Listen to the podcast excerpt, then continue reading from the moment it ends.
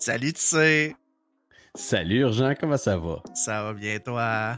écoute, ça va de mieux en mieux parce que là, on va lancer le deuxième épisode de la saison 2 de l'Urgent Tire Show, dans lequel, pour la première fois, on sort des terrains battus euh, des streamers et streamers québécois et on a invité des développeurs indépendants québécois qui ont eu un succès monstre dernièrement. Donc, je te laisse euh, présenter. C'est si bien dit, un succès monstre. J'adore ça. Euh, écoute, je dirais même un, succès, merveilleux succès finalement. Je suis pas très créatif aujourd'hui. Mais non, on a reçu les créateurs de Ship of Fools. donc, Fika Productions. Euh, qui sont euh, les développeurs derrière le merveilleux Ship of Fools, qui a gagné plusieurs prix notamment, qui a eu un, très bon. Euh, un très bon lancé, qu'on a nous-mêmes expérimenté, qu'on a eu beaucoup de plaisir. Une très belle réception, autant des critiques que des joueurs, ça c'est à souligner quand même. Donc voilà. Exact. Donc, on a reçu deux des développeurs. On a reçu Antoine et Marc-Antoine. écoutez ça, on a eu beaucoup de plaisir avec eux. On a beaucoup parlé de la mentalité derrière leur studio, de comment qu'on fait un jeu, des choses qu'on savait pas nécessairement, les, la face cachée derrière euh, la création d'un jeu vidéo. Fait que euh, c'était vraiment intéressant. Pour vrai, ça donne le goût d'aller travailler avec eux. Euh, je lâche tout, puis j'y vais. Pareillement, on est deux. On lance le studio. L'Urgentissa Production. Pas game. Non, mais sans blague, c'était vraiment le fun. Écoutez ça, je n'arrive pas pour laisser des commentaires, évidemment. Et euh, nous donner des feedbacks, on est toujours là pour ça. Oubliez pas, d'ailleurs, avant que moi je l'oublie, les épisodes de Gens de Show sont enregistrés en live à tous les derniers dimanches du mois. Euh, le prochain sera sur la chaîne d'Urgent Pigeon, d'ailleurs. Mais euh, c'est pour ça que ben, la qualité du son, des fois, peut varier. Il y a peut-être des petits bugs en, de live aussi. Puis on a décidé de les accepter de les embrace et de les assumer. Ça se peut que j'ai fait des erreurs. ça fait le charme de l'émission. On vous remercie d'écouter encore une fois. Et justement, notre classique.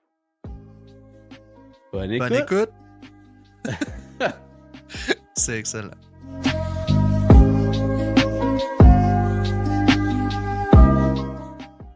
Oh, attends, attends. Euh, on me dit dans le chat. Euh, ouais, excusez-moi, euh, j'avais oublié de me démuter. fait que, on va faire une coupure ici. On recommence, OK? Parfait. c'est drôle parce que, juste, juste une parenthèse, juste, juste comme avant qu'on repasse sur Start, en tout cas, whatever, c'est genre, c'est ça le live, c'est ça le direct. Je sais pas si vous êtes habitué à ça, mais bienvenue dans notre monde. Ouais, ouais, excusez-moi. ça vient avec ce genre de petits problèmes techniques. Donc, merci la compréhension. Bon, on commence. Parfait. Magie du cinéma, c'est parti. Yes, on va pas ça tout le temps, là, mais comme c'est le début, je pense qu'on va se le permettre. Ben oui, ben oui, ben oui. hey, ben bonjour, euh, ça va bien? Oui, ça va bien. Yes, on est content de vous avoir parmi nous. Euh, tu disais, tu sais, oui, c'est ça, on est rendu là. Fait qu'on est très content de vous avoir parmi nous. Euh, ça faisait longtemps qu'on voulait parler à des développeurs québécois indépendants. Première fois à l'Urgent Tire Show ce soir. puis on va avoir l'occasion de parler de Ship of Fools, qui est un jeu qu'on connaît très bien ici. Euh, comme je disais, euh, Urgence, je vais te laisser lancer euh, le bal tantôt, mais peut-être là, Antoine, Marc-Antoine, vous présenter, puis on part avec ça pour de bon. Parfait. Yes. For real. Je vais y, aller. Moi, c'est Marc-Antoine. Je suis un cofondateur de FICA. mon rôle chez FICA, c'est je suis un tech lead. Ce que ça fait, dans le fond, c'est que je m'occupe de la programmation au niveau engin. Fait que des, des trucs comme la, le, online de notre jeu, euh, l'optimisation, mémoire, la performance, ces trucs-là. Pas mal ça. Cool. Yes. Puis euh, de mon côté, Antoine, euh, cofondateur également de FICA. sur Ship of Fools, principalement producteur et game designer. Donc, à la fois la gestion de projet, gestion d'équipe et le design des différentes mécaniques de jeu de pair avec les autres membres de l'équipe. Donc, c'est pas mal ça qu'on a fait pendant la prod. Ben, justement, euh, je vais me permettre la question pour apprendre un peu à mieux vous connaître. Euh, quel type euh, d'études ou d'expérience avant FICA, mettons, vous aviez, avant qu'on tombe plus dans le sujet de FICA même? Antoine, on a pas mal le même background. On a fait, on a fait génie logiciel à l'Université Laval. Puis une bonne partie de FICA, en fait, on était tous des amis du bac en, en, génie logiciel. Puis ensuite, on, par amis interposés, on est allé recruter euh, d'autres de, nos amis du bac en arts et sciences d'animation. Un bac pour faire l'animation 2D, 3D, modélisation, des trucs comme ça. principalement pour l'industrie du, cinéma, normalement, ou de l'animation plus pour la TV, moins, moins pour le, le jeu. Même chose pour nous, hein, notre bac, c'est pas vraiment axé euh, jeux vidéo. Hein. On, était, on est des développeurs plus d'applications, de, web, des trucs comme ça, euh, de formation. Mais on s'est tous réunis ensemble pour faire, euh, pour faire du jeu vidéo. À, la base, c'était vraiment ça. On avait envie de travailler euh, ensemble, toute la gang, à la fin de notre bac. Puis on avait comme le choix de OK, on peut aller, euh, peut aller travailler euh, dans, différentes entreprises ou dans la même. Puis on essaye, on va dire, d'être dans la même équipe, quoi comme ça. Mais on avait comme un peu la, fibre entrepreneuriale. On avait participé à plusieurs trucs comme des startup week-ends, des affaires très liées à l'entrepreneuriat. Puis on s'est dit, ben, on va partir de notre studio. On aime ça les jeux vidéo, on aime ça les board games, euh, ça nous fait triper. Fait que let's go, c'est ça qu'on va faire. Puis euh, Fika est, est, né tranquillement de même. Là. À, base, je pense qu'on voulait plus travailler ensemble que faire du jeu vidéo. Le jeu vidéo, c'est venu comme par après. Qu'est-ce qu'on peut faire avec notre skill set? On, va faire du jeu. OK.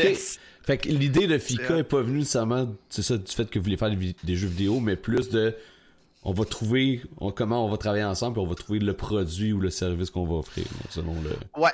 Puis vu qu'on partageait pas mal la passion du jeu, puis c'était toujours de quoi qu'on avait un peu euh, en arrière de la tête, euh, même quand on a démarré. Tu sais, moi, quand je suis allé étudier en, en développement logiciel, euh, au début, c'était pour faire du jeu. Puis on dirait qu'à à fur et à mesure que j'ai progressé dans le bac, on a vu comme, OK, ben, euh, il, existe autre chose que du jeu vidéo. Puis on entendait des choses des fois par rapport aux conditions de travail qu'il y avait dans l'industrie.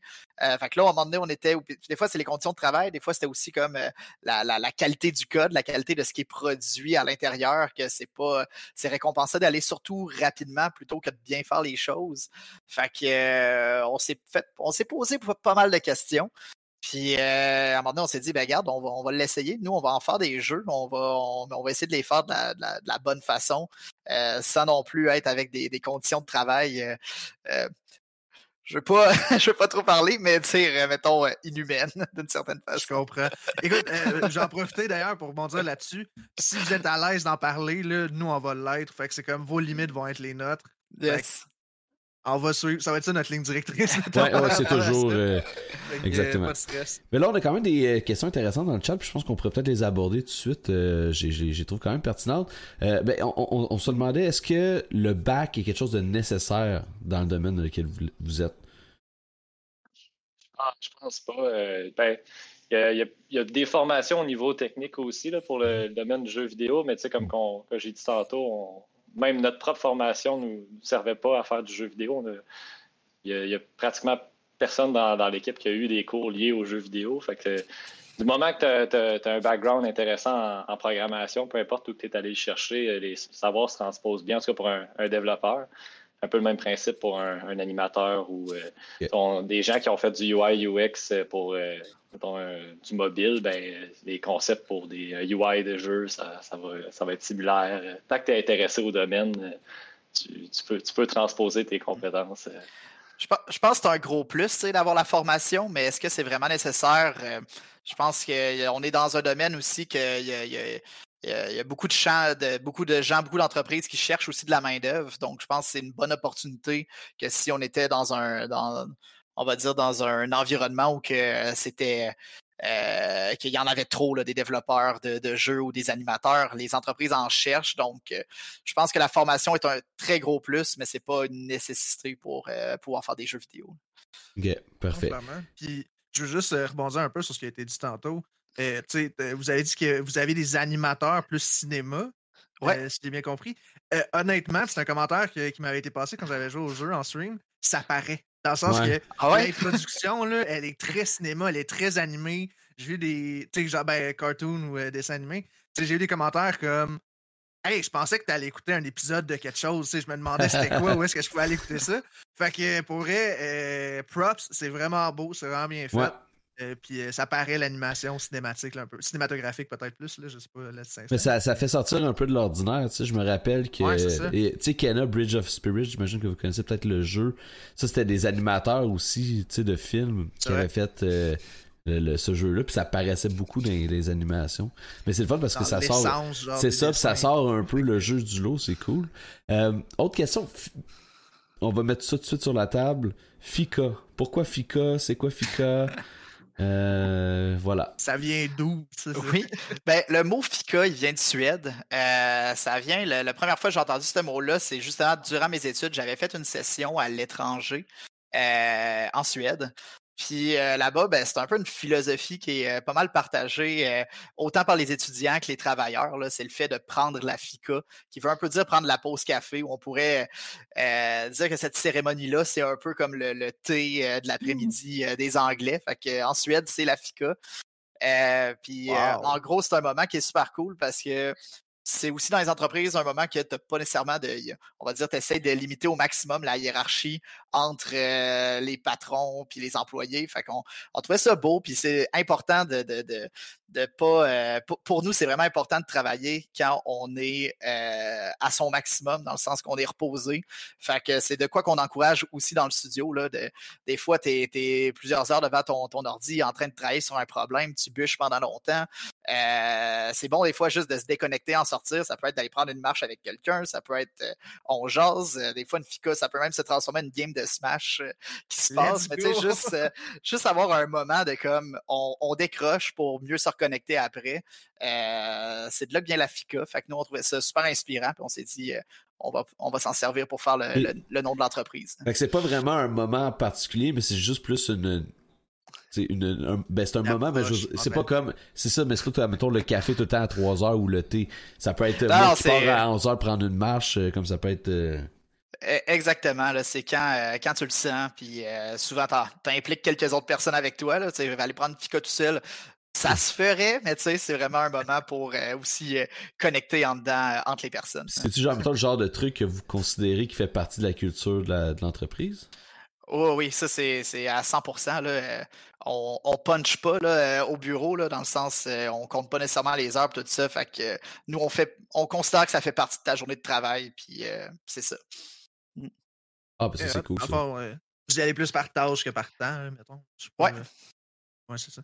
Puis euh, j'ai cru, euh, dites-moi si je me trompe, j'ai cru comprendre que, c'est comme là, vous avez dit que vous êtes les deux, ben, deux cofondateurs, vous avez parlé un peu que vous étiez euh, un groupe d'amis et tout, mais vous êtes plusieurs, là, comme dès le départ, là, qui ont le titre de cofondateur, c'est j'ai cru comprendre.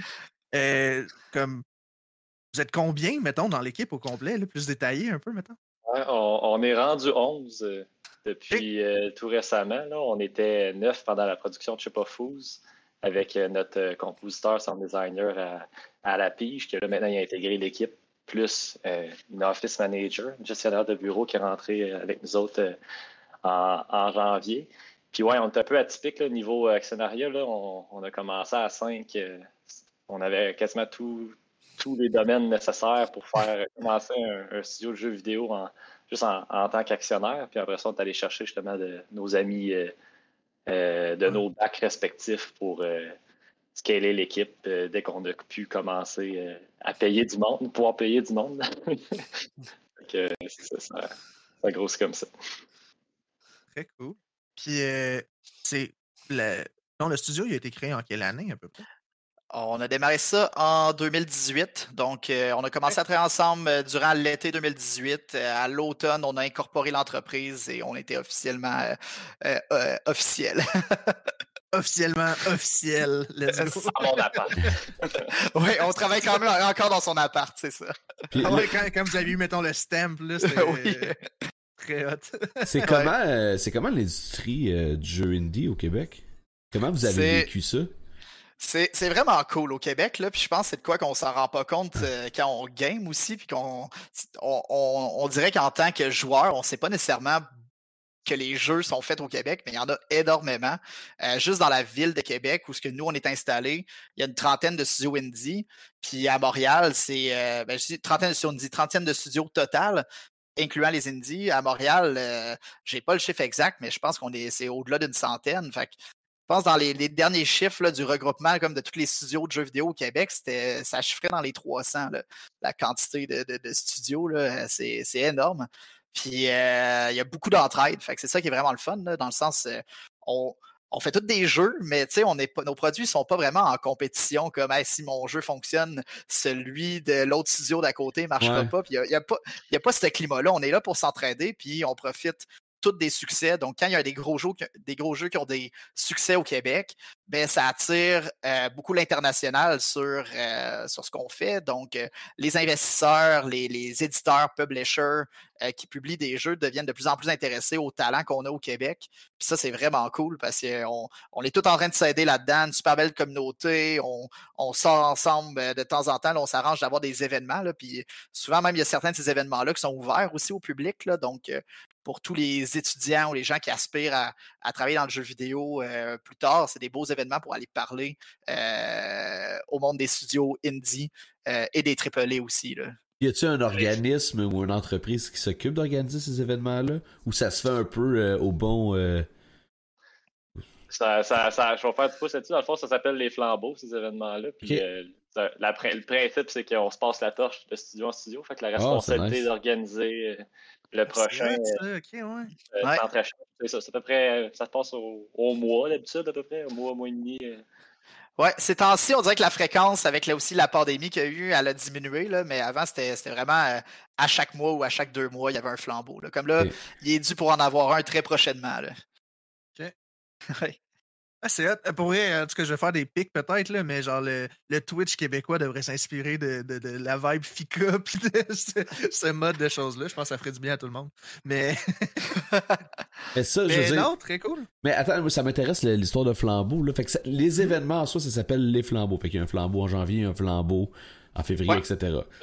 Y a-tu un organisme qui, qui, qui qui chapeaute ça, dans le sens non, c'est vraiment au studio qu'il le prend euh, de l'organiser son prochain flambeau, donc il va créer euh, l'event, euh, il va s'arranger que c'est souvent ça se passe dans un bar, fait que s'arrange avec un bar à une place en disant ben tiens un, un mardi soir ça se peut que le bar soit rempli parce qu'il y a 50, une centaine de personnes qui s'en viennent pour un peu célébrer l'industrie du jeu vidéo ça, c'est très cool. Ben, c'est comme, on dirait que c'est comme le genre d'événement, il faut être au courant, il faut être un peu dans ben, c'est ça, savoir que ça, existe.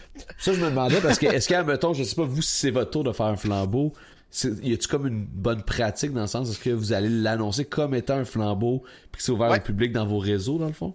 Ouais, on, l'annoncerait, mettons, sur notre page Facebook, euh, notre Twitter, euh, tous les, réseaux sociaux qu'on utilise euh, en général, on communiquerait que FICA organise, mettons, le prochain flambeau. On n'en a pas organisé à date, là, vu comme il y a beaucoup de studios, fait que euh, se le passent, de temps en temps aussi, euh, c'est pas nécessairement que les studios indie. Ça a été démarré par des studios indie.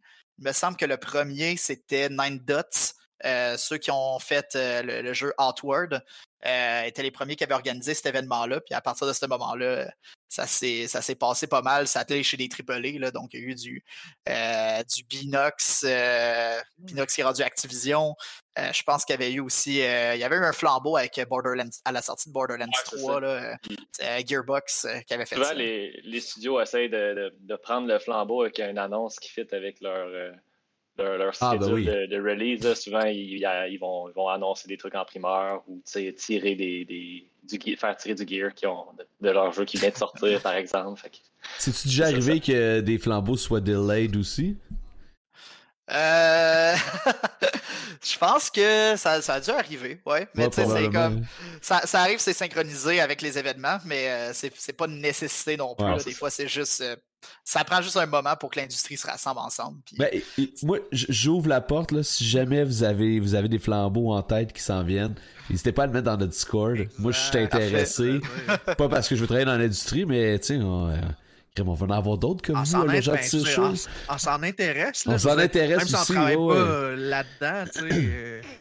Euh, ça reste un sujet qui nous intéresse. Ah non, mais c'est vraiment un bon concept. C'est le fun de voir que cette industrie-là s'entraide. Parce que c'est vrai, comme tu dis, c'est pas comme euh, moi je fais des chapeaux, tu fais des chapeaux, on est en compétition. là, c'est juste que c'est plein de jeux dans la dans l'univers qui est lancé un petit peu en même temps. Puis euh, après ça, le consommateur, lui, il en prend un. Des fois, il prend l'autre, il met des jeux qu'il aime dans sa wishlist. Tu sais. non, mais c'est. Vas-y, je te laisse aller. Ah, euh, ben, c'est certain, tu sais, que si on faisait tout exactement le même projet, tu sais, là, on, on, se on se pilerait un petit peu ses pieds, mais euh, tu sais, comme nous, je sais pas full, c'est un roguelike coopératif. Euh, euh, si un autre studio fait un roguelite ou un jeu coop, je veux dire, les joueurs qui aiment, qui ont aimé, je sais pas Fools risquent d'acheter aussi cette jeu, ce, jeu-là. -là, c'est le style qui les intéresse. Puis je pense que c'est tant que tu es dans des, on va dire, dans certaines sphères, certains marchés qui sont pas non plus euh, euh, saturés, là, dans le sens, euh, mettons, on est une équipe, chez FICA, on est rendu 11 personnes.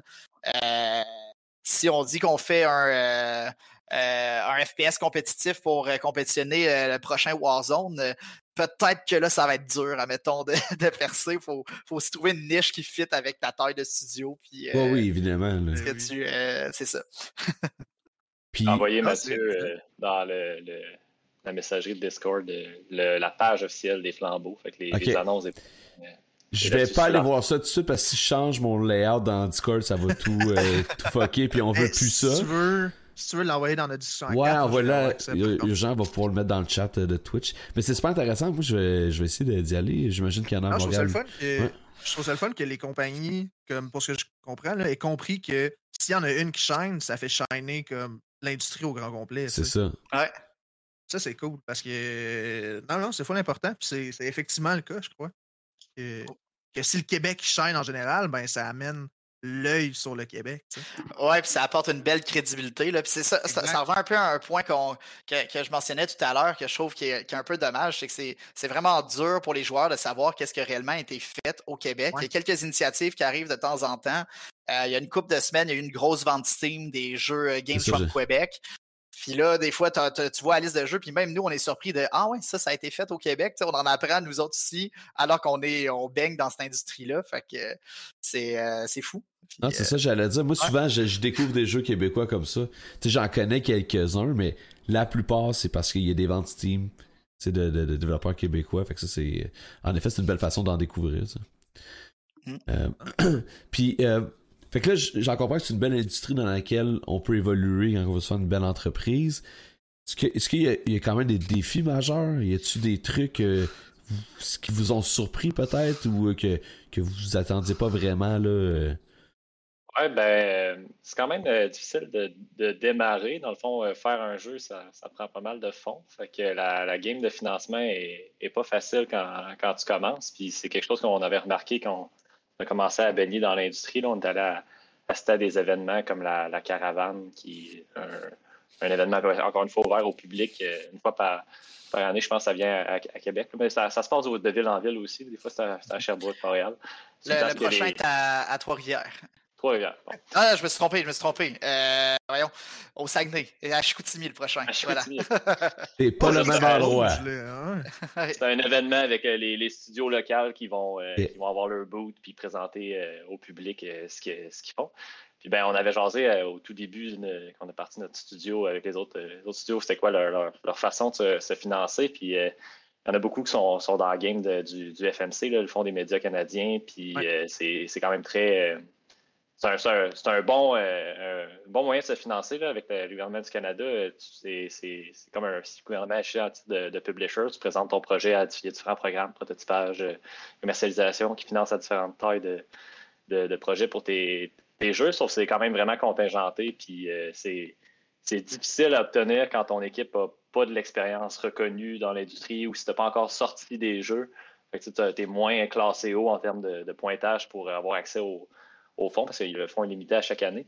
Euh, fait que pour quand tu commences, tu as peu de chances d'avoir accès à, ce fonds-là, mettons. Donc, euh, comme nous, on est allé avec la, voie du servicing, on a fait des, apps web euh, mobiles, des contrats en or ou carrément avec d'autres studios de jeux, faire des ressources pour leur production, leur, leur, jeu en cours, jusqu'à temps qu'on atteigne un, certain, certain capital pour euh, investir assez dans, notre, jeu pour euh, l'amener jusqu'à un, prototype, un démo jouable, puis euh, le présenter à des concours, qu'on a pu gagner des, bourses pour encore une fois mettre plus de développement jusqu'à ce qu'on se rende à signer notre deal d'édition avec notre éditeur qui, a financé le reste de la, production. Mais c'est ça, le, bootstrap au début, tu as, de l'argent à aller chercher, puis il n'y a pas rien qu'une façon de faire, mais c'est difficile au début. Est-ce que, euh, si je comprends bien, c'est qu'au début, vous allez faire un peu, euh, comme aider un peu certains projets, autres projets là, dans d'autres studios, d'autres choses comme ça? Est-ce que vous le faisiez à titre individuel ou à titre de FICA Production? À titre, de, FICA. C'est l'entreprise qui, euh, qui, qui, fournissait des services en développement logiciel, en or, tout ça. Jusqu'à temps qu'on, comme Marc a mentionné, jusqu'à temps qu'on arrive à, avoir notre prototype présentable pour les différents les concours. il y a une coupe, coupe d'initiatives qui sont même au Québec là, pour essayer de, d'aller chercher du financement, mais après ça, c'est vraiment les, les éditeurs, les investisseurs, c'est là qu'on peut aller chercher des financements pour payer une équipe pendant plusieurs années de mmh. C'est ça. souvent, après, quand tu as fait ton premier jeu, ben, les, les rangs du premier peuvent ben financer le deuxième ou tu peux te spécialiser dans des services plus liés au jeu, comme je sais pas, du porting ou d'utiliser ton expertise pour d'autres choses, euh, pour d'autres studios. Tu as une crédibilité, I guess, qui se build up là-dessus, tu sais, selon le succès du jeu. Euh, mettons, là, euh, question de, de, faire un peu une chronologie des événements jusqu'à présent. donc, studio créé en 2018. Ouais. Euh, ce premier euh, démo-là, pas démo, mais prototype-là, on parle de quelle année à peu près par rapport à la création? En 2020, on le, on l'avait on l'avait emmené à un concours, le concours Catapulte, qui est organisé par la Ville de Québec. Ben, en fait, c'est plus la ville de Québec, Antoine? Québec International? Euh, c'est Québec Epix, donc euh, c'est. Euh, il y, a beaucoup d'acteurs dans tous ces concours-là. Je pense que Desjardins est un gros, un gros acteur du concours, mais sinon, c'est Québec Epix qui est pour représenter les studios de la ville de Québec, d'animation, de jeux vidéo, puis aussi d'expériences de, immersives, là. tout ce qui est un peu plus VR.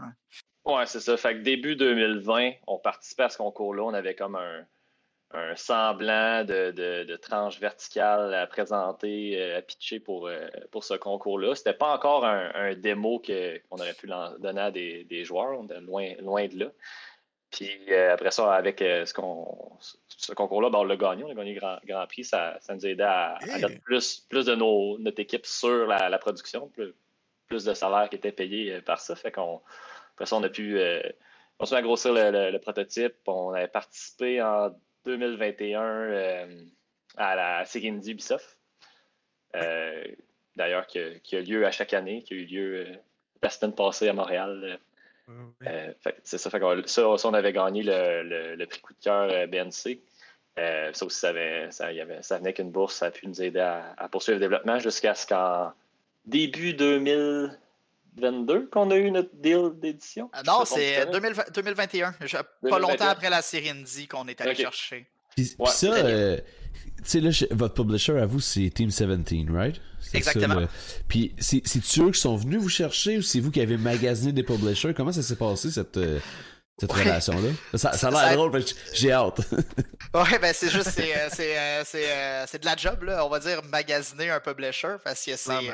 Le, terme magasiner, c'est pas que tu peux, tu peux acheter ou aller chercher un publisher facilement comme ça. Là. En, gros, on va essayer de résumer ça simplement. Pour, aller, pour, avoir un publisher pour notre jeu, souvent, ils vont vouloir avoir une démo de comme on veut voir c'est quoi votre jeu. Donc, il faut euh, les atteindre d'une certaine façon. Pour les atteindre, soit tu essayes de trouver, souvent sur leur site web, ils ont des, euh, ils ont des euh, façons que tu peux soumettre un projet, un jeu.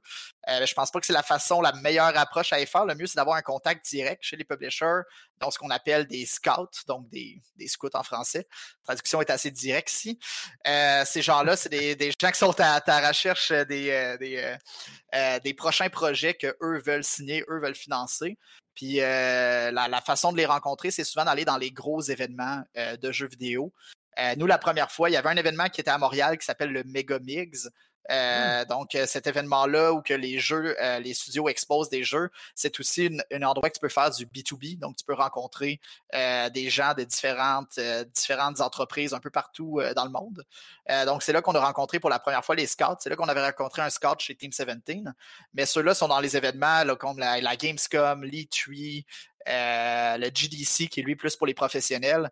tous ces gros événements-là, c'est là que tu essaies d'avoir des rencontres avec, euh, avec euh, les scouts pour leur pitcher ton projet. Donc, c'est vraiment, on va dire, comme tu fais une présentation. Là, tu, te montres des slides, tu expliques rapidement c'est quoi ton concept de jeu, tu montres des arts, tu montres une démo, combien ça va coûter. Donc, tu présentes toutes ces, affaires-là. Donc, c'est quand même pas mal de travail pour faire cette, cette, cette présentation-là. Puis une fois que le scout rapporte ça dans son, euh, dans, son entreprise, dans son studio, euh, eux en discutent, puis après ça, ça y va avec des échanges de courriels. Donc, euh, nous, on, a rencontré pour la première fois Team 17. On était en octobre 2019, donc pas longtemps avant qu'on tombe à Catapulte en 2020. Fait que c'est la première fois qu'on les a rencontrés, on n'avait rien du tout. On n'avait même pas un démo jouable de je sais pas Fools. C'était juste, on va dire, un pitch, juste une coupe de slides qui montrait voici quoi le projet. on avait vu qu'il y avait eu de l'intérêt. Puis ça a pris plus qu'un an. De façon, on a fini par signer le, le, deal de publishing dans les environs de mars-avril 2022. donc, ça a pris un, an et demi de discussion à oui, on est intéressé, montrez-nous le prochain truc. Puis de temps en temps, tu parles avec certains publishers, ne sont pas nécessairement intéressés par ton projet. C'est pour ça que je dis la partie magasinage, c'est que tu arriver avec un projet, puis il n'y a personne qui ait envie de signer euh, ton, jeu. Donc, eux doivent faire confiance à l'équipe, doivent faire confiance au projet, puis se dire on est-tu capable de vendre ça euh, aux joueurs? Fait que c'est. Euh, euh, ça, prend beaucoup de temps. Il faut se prendre d'avance. ouais, puis chaque, éditeur a son, portfolio, puis chaque jeu ben, a sa, propre couleur. Fait qu'il faut, faut s'assurer que sa couleur-là fit, euh, mm-hmm. dans leur portfolio s'ils vont être capables de le marketer. Ben tout et tout. C'est vrai que quand tu regardes, mettons, un publisher comme Devolver, ils ont un, style de jeu qui publish plus que ton Team 17 ou Annapurna, mettons qu'on reste dans l'indie game. Là. Ouais. j'imagine que Team 17 veulent rester dans leur créneau à eux. Ils doivent avoir un peu le genre de jeu qu'ils aiment publish. Puis eux, est-ce qu'ils vous ont demandé de changer des choses dans le jeu? Est-ce qu'il y a des éléments qui étaient comme, et ça, on n'est pas sûr? Ben, tu sais, dans la limite de ce que vous pouvez dire, bien sûr. Euh, ils ont encouragé fortement euh, qu'on aille un mode online. Surtout, ben nous, nous c'était comme, on, y pensait aussi. On était comme, au début, on faisait un jeu qu'on développait en tête pour que ce soit euh, euh, couch co-op. Avec la pandémie, on voyait que ça allait moins se passer, le couch co-op, que l'online devenait de plus en plus nécessaire. Puis ben, ils, ont, poussé aussi euh, pour qu'on fasse le move. Là. fait ça a été un, des, trucs qui nous a poussé à le faire. Ben, en, général, ça, dépend. Ça, ça va, on va dire, dans la partie magasiner les éditeurs, c'est qu'il y en a qui ont des meilleures réputations que d'autres. Euh, Team 17, côté contrôle créatif de notre projet, euh, ils n'ont jamais forcé rien du tout. C'est comme, vous avez le contrôle, c'est votre jeu. Euh, vous, êtes les meilleures personnes pour savoir qu'est-ce que votre jeu euh, a de besoin. Fait que ça, euh, c'est vraiment le fun parce que de leur bord, il y avait quand même des game designers. Fait qu'on pouvait avoir des discussions avec des gens chez l'éditeur de hey, on pense à telle affaire pour telle mécanique, est-ce que c'est cool? des fois, ils peuvent nous faire des recommandations, mais il n'y avait rien qui était obligé d'être pris. fait que ça, c'est. Je pense, rendu là, la majorité des éditeurs vont te donner quand même un grand contrôle créatif. Euh, je pense que là, si tu t'en vas vers un éditeur qui, veut tout contrôler, euh, je pense que c'est le genre de deal que c'est tout dépendant, c'est quoi ta situation aussi, là, mais ça nous aurait moins intéressé d'aller vers euh, un publisher qui aurait fait un peu d'ingérence sur c'est quoi, je sais pas fou. Mais ça, c'est cool. Je savais pas qu'il y avait des game designers du côté du publisher qui pouvaient être là en support, mettons, que, de ce que je comprends. Ouais, ben, ça, Team 17 l'avait, mais c'est pas nécessairement tous les publishers qui ont ça. Là. Le degré d'implication d'un éditeur, ça, varie vraiment. Il y en a qui vont prendre plus de risques, qu'ils vont emmener un plus grand, un plus gros montant, un plus gros investissement, mais ils vont s'occuper, euh, peut-être, mettons, tes, ton, ton QA, faire, euh, ils avoir des, fournisseurs où ils vont faire à l'interne tes, localizations, fait que traduire le jeu dans plusieurs langues. Euh, ou tes, ports. Fait qu'il y, a, il y, a des, il y en a qui sont plus hands-on, il y en a qui sont, sont, plus comme un investisseur juste monétaire, on fait pas de marketing, on fait rien. Il y, a, vraiment tout un spec, puis tu, magasines euh, ce, qui fit le mieux pour ton projet et ton, budget. c'est ça. Puis là, vous répondrez ce que vous pouvez répondre à cette question-là. C'est une question du chat tantôt, fait j'en profite. Mais de votre côté, on prend l'exemple de Ship of Fools. Grosso modo, le jeu vous a pris combien de temps, sans compter peut-être les pauses, vraiment en temps de développement et de production? Puis combien ça leur a coûté à peu près ce jeu-là à développer?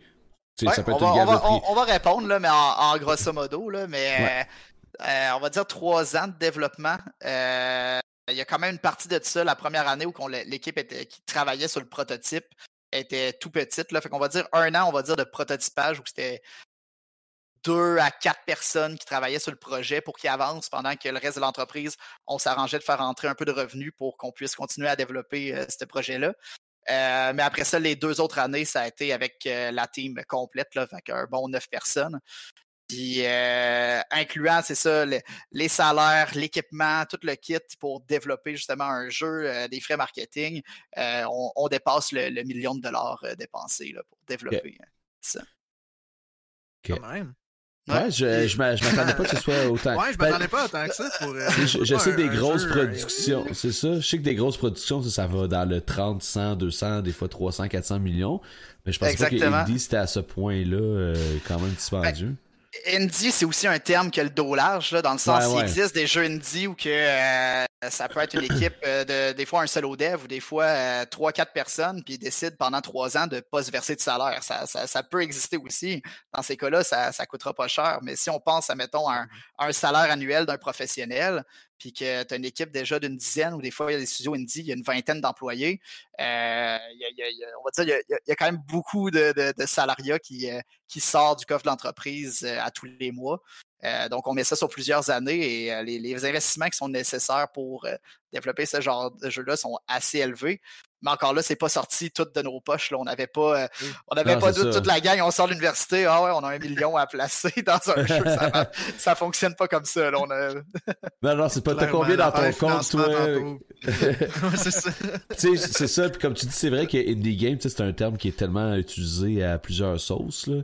Euh, fait qu'il y a des, des réalités différentes. Il y en a beaucoup. Je sais que le Kickstarter, c'est un bon moyen aussi pour certains euh, développeurs. Moi, j'en ai financé sur Patreon là, des développeurs, de, surtout des, des euh, ceux qui font des modes de jeu. Là. Ouais. Il y a des modes que moi j'ai financés par Patreon et ou par virement PayPal parce que je voulais les encourager. Fait que ça peut avoir plusieurs, là, euh, en effet, plusieurs réalités là, différentes. Là. Clairement. Tant qu'en parler de développement, justement, de, je sais pas, Fools, et puis de comment ça a pris de temps et tout, c'était quoi vos inspirations derrière, je sais pas, Fools? Genre, c'était quoi? Est-ce que vous avez eu des jeux avant qui vous ont inspiré? Est-ce que vous avez des, je sais pas, là, des événements ou peu importe? Euh, ouais, c'est quoi les inspirations derrière ça? Ouais, ben, avec, euh, avec Je sais pas Fools, une des grosses inspirations, c'est qu'on était dans la gang pas mal de joueurs de roguelite. Puis on était aussi pas mal de joueurs de jeux coopératifs. Fait avait comme, tu sais, on tripait sur euh, Binding of Isaac, Enter the Gungeon, euh, tu sais, on les, on les jouait pas mal, puis on, on aimait ça. On aimait aussi la partie comme euh, Overcook, d'autres jeux euh, qui ont été Mm. justement publiés par Team 17, là, qui sont très coop. Puis quand tu es plusieurs à partager, on va dire, un même style de jeu qu'on aime beaucoup, on se dit, OK, ben, euh, on va en essayer de jouer à certains de ces jeux-là ensemble. Puis ce qu'on se rendait compte, c'est que quand on jouait en coop, euh, je pense que Enter the Gungeon, c'est un exemple qu'on s'est servi beaucoup pour expliquer euh, pourquoi notre jeu, justement, euh, pourquoi notre jeu existe. C'est que à jouer à plusieurs à ce jeu-là, puis ça paraît que ça a été pensé pour le solo. T'essayes, une des situations qui arrive souvent, qui est frustrante, c'est t'essayes d'éviter des projectiles. C'est ça que tu fais dans Enter the Gungeon. C'est un peu un bullet hell. Puis euh, un des joueurs part dans une direction parce que la, communication est difficile, l'autre part dans une autre direction, la caméra ne suit pas, puis ça fait en sorte que les deux joueurs reçoivent les balles en même temps. Puis là, tu fais OK, ben c'est quand même tough. C'est le fun parce qu'on peut se parler pour jouer à deux, mais on n'est pas capable de se rendre aussi loin dans l'aventure quand on joue à deux joueurs que quand on joue seul. C'est beaucoup plus facile de finir une run euh, à Isaac ou Gungeon seul qu'à deux. Puis là, nous, c'est là qu'on a vu qu'il y avait comme un problème, euh, qu'il y avait un problème. Euh, on va dire une, euh, un potentiel de faire, ben regarde, on aime ce genre de jeu-là, on aime ça jouer en coop. On va essayer de trouver un bon médium pour faire un jeu coop euh, roguelite. Puis là, on a dit, OK, le bateau, ça serait cool. Au lieu que chacun ait sa barre de vie, ben, que c'est le bateau qui est la source que tu dois défendre. Fait que là, le gameplay de defending, puis en même temps, on faisait beaucoup de concept art.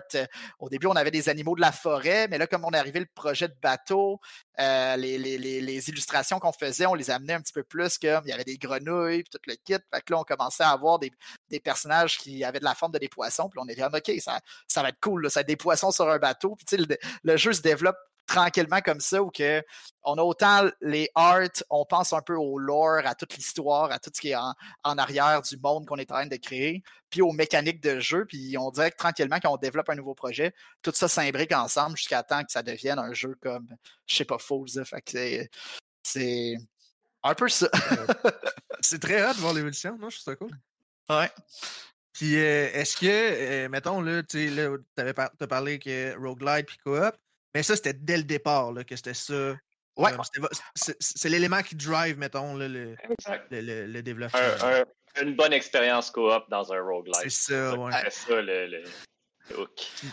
Les versions, mais. Ah, ben, ok, non, je vais te laisser comme ça. vas-y. Ah, c'est- c'était vra- vraiment rapide ce que j'allais dire, mais un des trucs qu'on avait fait aussi pour un peu valider s'il y avait de l'intérêt, c'est qu'on avait posé la question sur Reddit comme qu'est-ce que vous aimeriez voir dans un roguelike euh, co-op. Puis on avait mis ça sur plusieurs subreddits, puis on avait eu plein de réponses. Puis là, les gens sortaient des gros paragraphes de pourquoi genre les roguelites euh, en coop fonctionnent pas, qu'est-ce qu'ils aimeraient voir dedans, quel genre de mécanique. Fait que c'est le fun, c'est la communauté qui est en train de un peu générer comme ben regarde, on, on a vraiment envie qu'un un jeu comme ça existe. Puis nous, de notre bord, on est comme ben, on a envie de créer ce jeu-là. Fait qu'on on, on s'est inspiré aussi de, ce, que, ce que les joueurs euh, voulaient voir dans ce, style de jeu-là. C'est très Genre, je, connais Reddit. D'ailleurs, euh, oui, t'es muté, tu sais. Je, connais Reddit, puis je, je l'utilise un peu, mais pas tant. Mais je savais pas que ça pouvait être autant utilisé par les devs, mettons.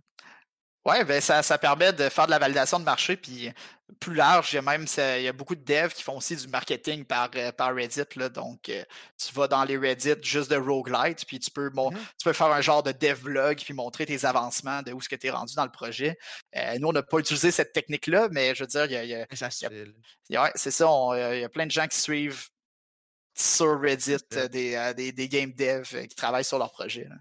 Quand, quand, vous êtes, là, vous avez fait un roguelite roguelite, hein, pas roguelike. Ouais, light. Light, ok, c'est ça. Euh, Coop, est-ce que c'est c'est dans ce créneau de jeu-là que vous voulez continuer à développer ou est-ce que il y a d'autres styles de jeu que vous aimeriez faire là, que ça peut être personnel comme ça peut être en tant qu'entreprise bien sûr. je pense pas qu'on va se limiter à, un style. Euh, c'est sûr que tout ce qui est euh, coop, il y en a beaucoup, ça parle à beaucoup de monde à, l'interne, mais euh, on, est passionné par plus que juste les, les roguelites. On en a, on a pas mal de styles de jeu qu'on veut, qu'on veut euh, explorer et euh, qu'on a plein d'idées pour ça. mais, comme, mettons, quel genre? si on va trop précis, on va, déjà vous dire sur quoi on est en train de travailler. ah, ben on peut pas avoir, mettons, un style large ou... Pas de suite, pas de pas suite. De suite. ok, ok, ok, Si vous voulez faire un Souls-like, moi je serais bien heureux.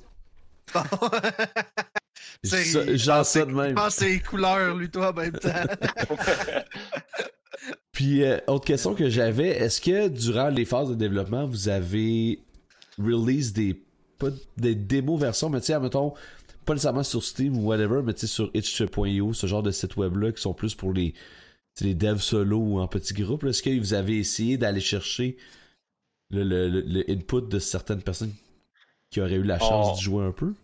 On est allé chercher euh, l'input de, joueurs, mais vraiment plus euh, à huis clos. Là, on, avait, entre autres avec notre éditeur, ils ont des, des, labs de usability testing. fait qu'on on a, on a soumis des versions à, pour, pour, faire tester à des joueurs euh, où est-ce que tous leurs commentaires et, prix sont, sont, quasiment observés derrière un, miroir sans pendant qu'ils jouent. Il y, a ça. On a aussi quand on a gagné le, prix euh, de la série Indie Ubisoft, le, coup de cœur, euh, on, savait aussi avec euh, des séances de, playtest par les labs d'Ubisoft. Je pense qu'on a fait affaire avec eux deux fois. deux fois, on a eu des, séances avec des, joueurs qui, sont recrutés selon la démographique les démographiques qu'on vise avec notre jeu. Puis après ça, ben, Ubisoft, euh, il analyse euh, le, feedback, euh, où est-ce que les joueurs ont, le plus buté, c'est quoi été les, pain points pendant qu'ils exploraient le jeu, puis ils nous font des rapports avec ça. Ça a été vraiment ça, les premiers feedbacks, à part le, feedback à l'interne.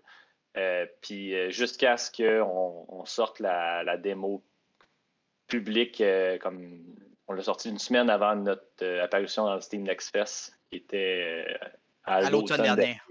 début de l'automne, peut-être euh, quelques mois avant qu'on ait notre sortie officielle. Pour revenir à la chronologie qu'on faisait tantôt, je peux remettre tout le monde euh, un peu dans, dans, la loupe. exactement, c'est quand que le jeu est sorti? Simple que ça. Il est sorti le 22 novembre dernier, fait que ça fait bientôt. Bientôt. ben non, ça fait deux mois, deux, de, Allez, mois. Trois mois. Ça fait trois mois. trois mois, ouais. Hein. on est en février, mais ok, j'en ai skippé un. Mais non, c'est ça, trois mois. trois mois qui est sorti. C'est ça, parce que c'était un des derniers jeux de l'année, là, ça je me souviens. Ouais, ouais exact. Ah, en même temps sur, les, consoles et PC. C'est ça, vous avez sorti ça sur euh, PS, Xbox, euh, Switch et PC. Exactement. C'est comment ça se passe quand vous sortez? C'est-tu Team 17 qui s'occupe de tout ça, de, s'assurer du, du diversionnage des releases sur d'autres consoles, ou c'est vous qui doivent, qui devez euh, exporter le jeu dans un bon format? on, aurait pu euh, le, faire, mais nous, on a fait affaire, on a un fournisseur euh, externe pour nos ports consoles. Ça a été un, c'est notre premier jeu, fait qu'il y a eu des concessions à faire niveau temps. Il faut arriver avec les, les échéanciers marketing. Fait qu'entre autres, c'est un des morceaux pour nous dérisquer en fait notre projet qu'on a choisi de, de, faire faire à l'externe, le, porting de, nos versions consoles. C'est eux essentiellement qui, qui, partent de notre code, code base et qui font les adaptations nécessaires pour euh, être euh, compliant avec les. Parce que chaque console a ses, Ouais, c'est ça. C'est caprice, c'est les trucs qui ont besoin euh, qu'on respecte. Les logos soient telle, telle, telle, telle grosseur, euh, si, ça. Ça a été fait par un fournisseur externe pour nous. Ah, ok. Bon, clairement, cette petite spécificité-là à chaque console, euh, je veux clairement, si vous pouvez avoir un contact le plus habitué ou professionnel, mettons, qui se connaissent, c'est sûr que ça aide. Là. Ouais, c'est ça. Sur notre, première production, c'est on, comme, comme Marc-Antoine l'a mentionné, c'était une question de dérisquer sur des prochains jeux. Euh, ça se peut qu'on en prenne des versions console euh, sous nos épaules. fait que... ouais, exact. On, voulait prendre un, nombre de bouchées qu'on était capable de. ben, tu sais, comme tu dis, pour respecter, pour respecter l'échéancier, des fois, il faut faire des choix. Puis. Euh, c'est ça, comme, par exemple, un, des gros morceaux qu'on avait dans la production, c'était la faire un, jeu online, un jeu en ligne euh, hmm. peer-to-peer. Fait que ça, ça a, pris une grosse partie de, notre, temps de développement. Fait qu'on ça a été un peu comme l'expertise qu'on a choisi de développer au lieu de, se concentrer sur ces ports. Puis les ports, on s'est dit qu'on va laisser ça une prochaine production. C'est long, Au niveau. Oh, vas-y, urgent. Non, non, mais j'allais dire, puis euh, clairement, le online, je, je pense que c'est quelque chose qui a été très bien. En tout cas, je vais parler pour mon expérience qui a été très bien reçu. Ça a été mentionné tantôt avec euh, notamment la pandémie, ben, tout ce qui est online a gagné en popularité, je veux pas. Puis, euh, est-ce que je me trompe? J'ai cru voir ça passer dans le chat, mais il y a du remote play pour ce jeu-là euh, sur Steam. il, est, activé, on peut jouer en Steam Remote Play, mais il n'y a, aucun gain à jouer en Remote Play par, versus juste euh, se connecter euh, par le, menu euh, online du jeu, ça revient exactement au, même. la version locale coop, la version, la version en, ligne en, coop est pratiquement identique. C'est juste peut-être la gestion de la caméra. Si, tu joues en, local coop, tu vas avoir une caméra plus centrale aux, deux joueurs parce que c'est comme si c'était ça le même écran localement. Tandis que quand tu es chacun en, ligne dans, la même session, ben, je peux, tu peux juste te voir toi. L'autre, s'il disparaît de l'écran, rien, c'est pas, pas important. Principalement, le jeu, euh, le, jouer euh, par, par euh, la, façon classique online, pas en remote play, c'est la façon recommandée. C'est bon. y a-tu des difficultés dans le développement? Est-ce que l'online, ça vous a pris du temps? Est-ce que c'est parce que il y avait des difficultés que vous avez vécues ou est-ce que c'est parce que c'est juste que ça prend vraiment du temps à faire? Ça prend quand même du temps parce que, dans le fond, tous les systèmes que tu développes, il faut que tu les rendes compatibles euh, online. Tout, élément du jeu, faut que tu le synchronises avec le, jeu de l'autre personne. Il faut que tous les états soient euh, sérialisable, donc transmettable sur, le network, puis de façon efficace pour que ce soit pas trop lent, puis que euh, gérer qui a la vérité dans quelle situation. Je frappe le monstre, l'autre frappe le monstre. C'est qui qui a frappé le monstre? C'est qui qui a pris l'item? C'est qui qui a fait, euh, qui a acheté? Il y, a plein de cas à, gérer, mais essentiellement, à mesure que le jeu est développé puis il y a des systèmes qui sont, sont créés, ben il faut faire la contrepartie online. plus que ton jeu a un gros scope, plus que la tâche de faire l'online un, gros scope. Fait que ça, ça c'est une tâche qui, qui, grossit à mesure de la, de, que, ton, que ton jeu a, des, des, éléments dedans. Fait que c'est, c'est, sûr que c'est. Y a-tu d'autres étapes où ça a été justement plus difficile que il y a des trucs soit que vous vous attendiez pas nécessairement qui sont arrivés ou que vous avez des difficultés à l'interne ou whatever là? Bonne question. T'as-tu des. Euh, ben, dans, l'online, il y a quand même eu pas mal de défis. Là. Des fois, c'est juste des questions de gestion de physique ou euh, de, gestion justement de priorité. Euh, dans le développement, je pense qu'on a eu aussi des, problèmes de, de d'optimisation de la mémoire. On avait des gros assets euh, quand tu dis des gros assets, c'est que, mettons, les, dessins, euh, toutes les animations, on les travaille euh, en 4K, fait que ça fait des, des, gros fichiers, autant des gros fichiers dans Photoshop quand on fait les illustrations, que quand on les amène dans l'engin de jeu. Donc, quand tu commences à avoir dans un engin de jeu, ce qu'on le, terme qu'on utilise, c'est une scène dans laquelle on place les différents éléments. Donc, on fait tous les décors, les personnages sont là. Fait que là, il commence à avoir des ennemis à l'écran, on tire du canon, il y a beaucoup de projectiles. Il commence à avoir beaucoup de choses qui se passent.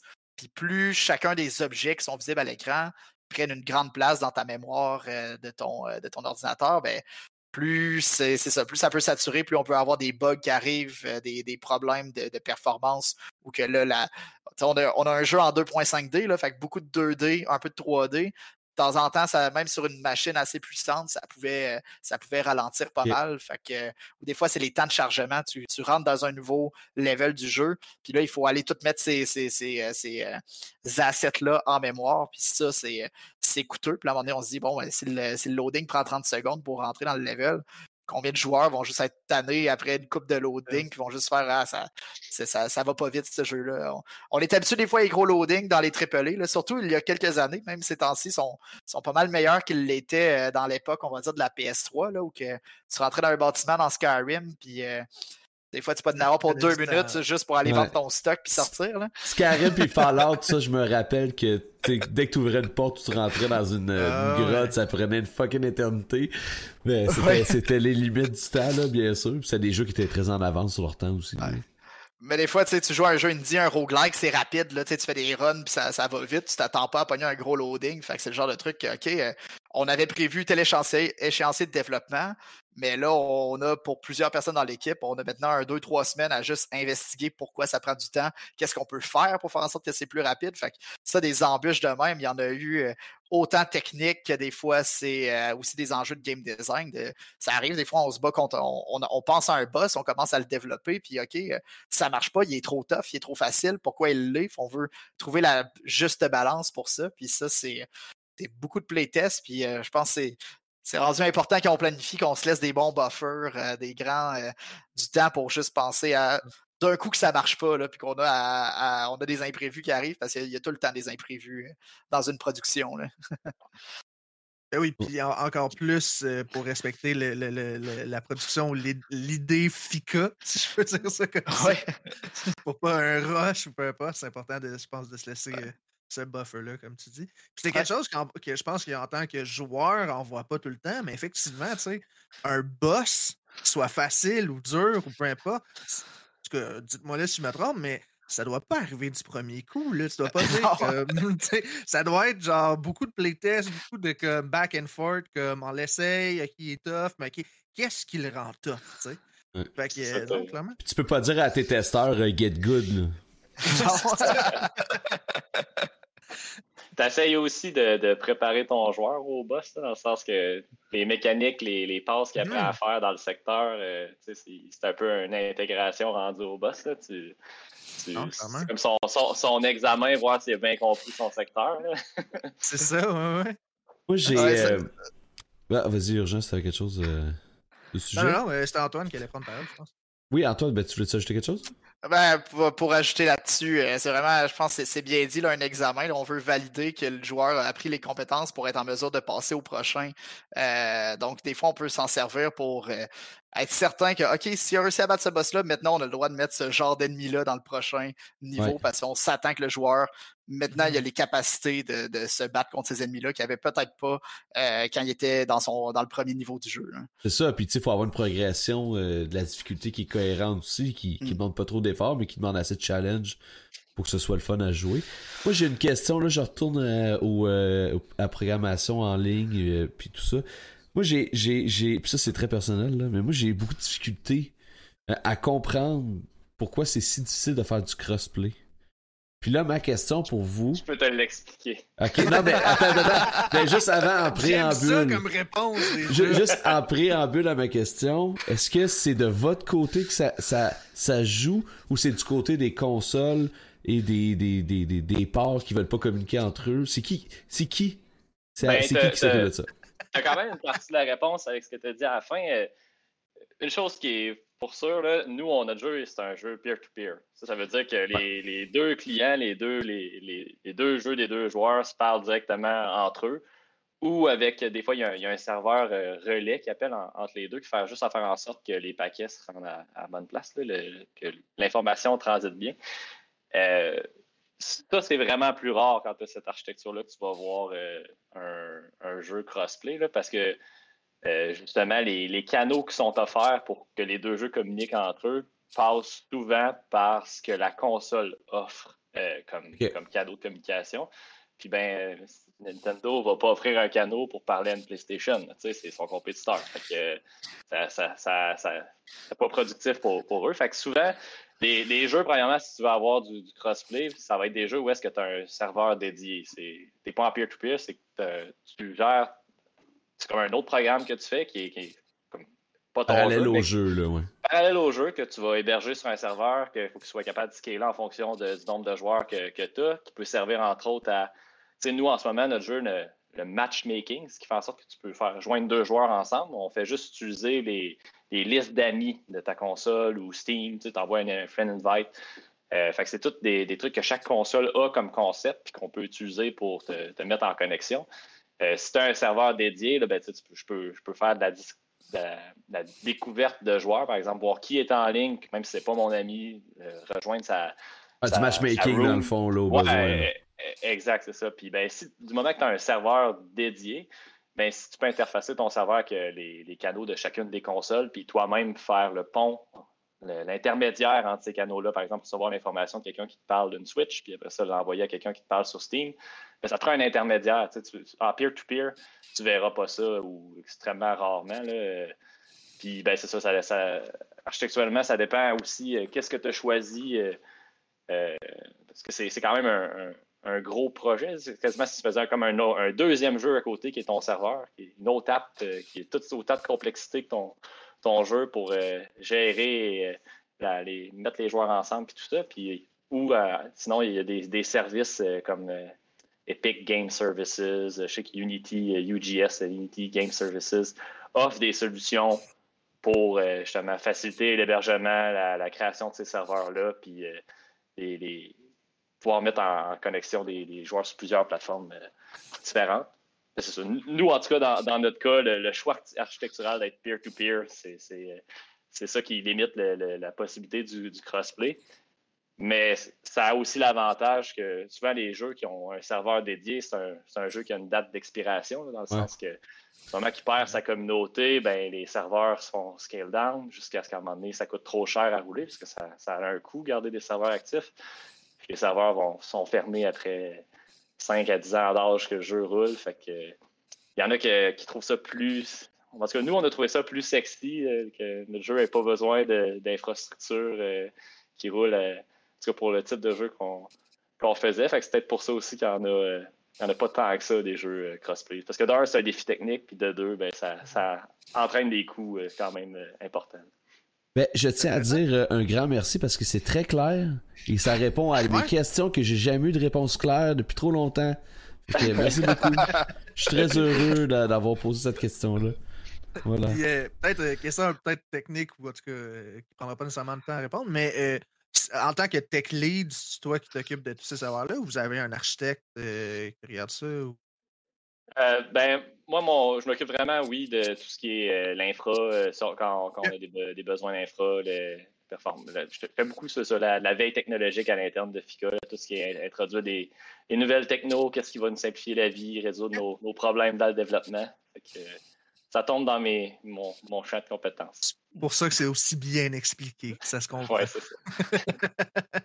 Quand que vous avez développé là, que- ben, vos jeux, comment vous fonctionnez à l'interne au niveau de la production puis des, des des échéanciers, est-ce que vous avez dû revoir votre façon de fonctionner en fonction des étapes de développement ou l'inverse? Est-ce qu'il y a des choses, est-ce que vous avez évolué en tant qu'entreprise en développant le jeu ou est-ce que ça a toujours bien fonctionné puis c'était clair dans votre tête comment ça allait? euh? La, réponse va toujours être. euh, C'est rarement de quoi de clair. Là. Euh, tout a été ra- itératif. Autant notre apprentissage sur le online que sur. On parlait tantôt du travail sur les boss, mais même toutes les mécaniques de jeu, c'est beaucoup. on essaie des trucs, puis on regarde si ça marche. Mais la gestion de projet, c'est la même chose. On se fait un plan. En, on a un game design, on, se fait un plan de voici c'est quoi notre projet. On sait qu'il va y avoir, euh, euh, mettons, quatre levels. Chacun va finir avec un boss, mais on n'a pas nécessairement dès le début 100% de toutes les mécaniques de jeu qui sont pensées, tous les personnages, tout le contenu. Fait qu'en cours de route, on le remplit. Puis là, on se rend compte euh, en développement que des choses prennent plus de temps que ce qu'on avait prévu. Donc, si ça prend plus de temps, c'est où qu'on coupe? Est-ce qu'on voulait qu'il y ait huit ennemis dans huit types d'ennemis différents dans chaque secteur? Ben, peut-être qu'on va diminuer à six ennemis différents ou on va réutiliser des variantes des mêmes ennemis, mais on va les rendre, OK, on va faire des versions tough et plus facile, mais on, réussit, on utilise les mêmes patterns d'intelligence artificielle pour pas en avoir à en faire plus. Fait qu'on on a comme plein de micro-décisions qu'on doit prendre tout le long de la production pour arriver à suivre un échéancier avec une idée.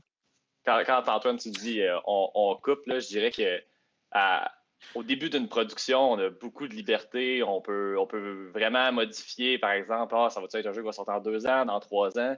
Du moment que l'éditeur rentre en jeu, puis là, il y, a, de l'argent qui est brassé, puis il y a des attentes, on, on, peut tout le temps négocier, avoir un peu de la marge de manœuvre sur. Euh, parce qu'on s'entend, dans le fond, dès le début, à des, des milestones. Essentiellement, on divise le développement, puis on sait qu'à tel moment, on veut avoir tel, feature, feature euh, euh, pour que, l'échéancier soit suivi, mais l'échéancier est quand même très malléable du moment que c'est bien justifié et que ça amène de la valeur euh, aux yeux de, nos joueurs, de l'éditeur, puis de nous, pour notre projet. Mais plus qu'on avance, l'éditeur, souvent, ça, c'est un investisseur, mais c'est aussi la personne qui va s'occuper de tout le, marketing, euh, nous présenter nos jeux dans des,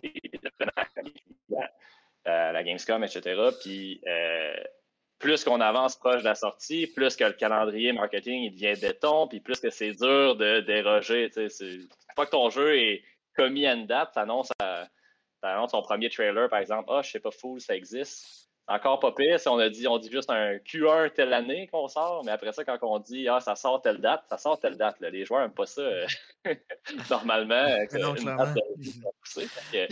plus qu'on avance, plus que là, il ben, faut absolument respecter l'échéancier. Puis c'est là qu'on arrive à, avoir faire, de faire des compromis s'il y a des, imprévus. Il y, a, aussi de quoi je trouve vraiment intéressant par rapport à ça. Puis surtout, nous, on est sur, je sais pas faux, c'est le premier jeu de notre studio.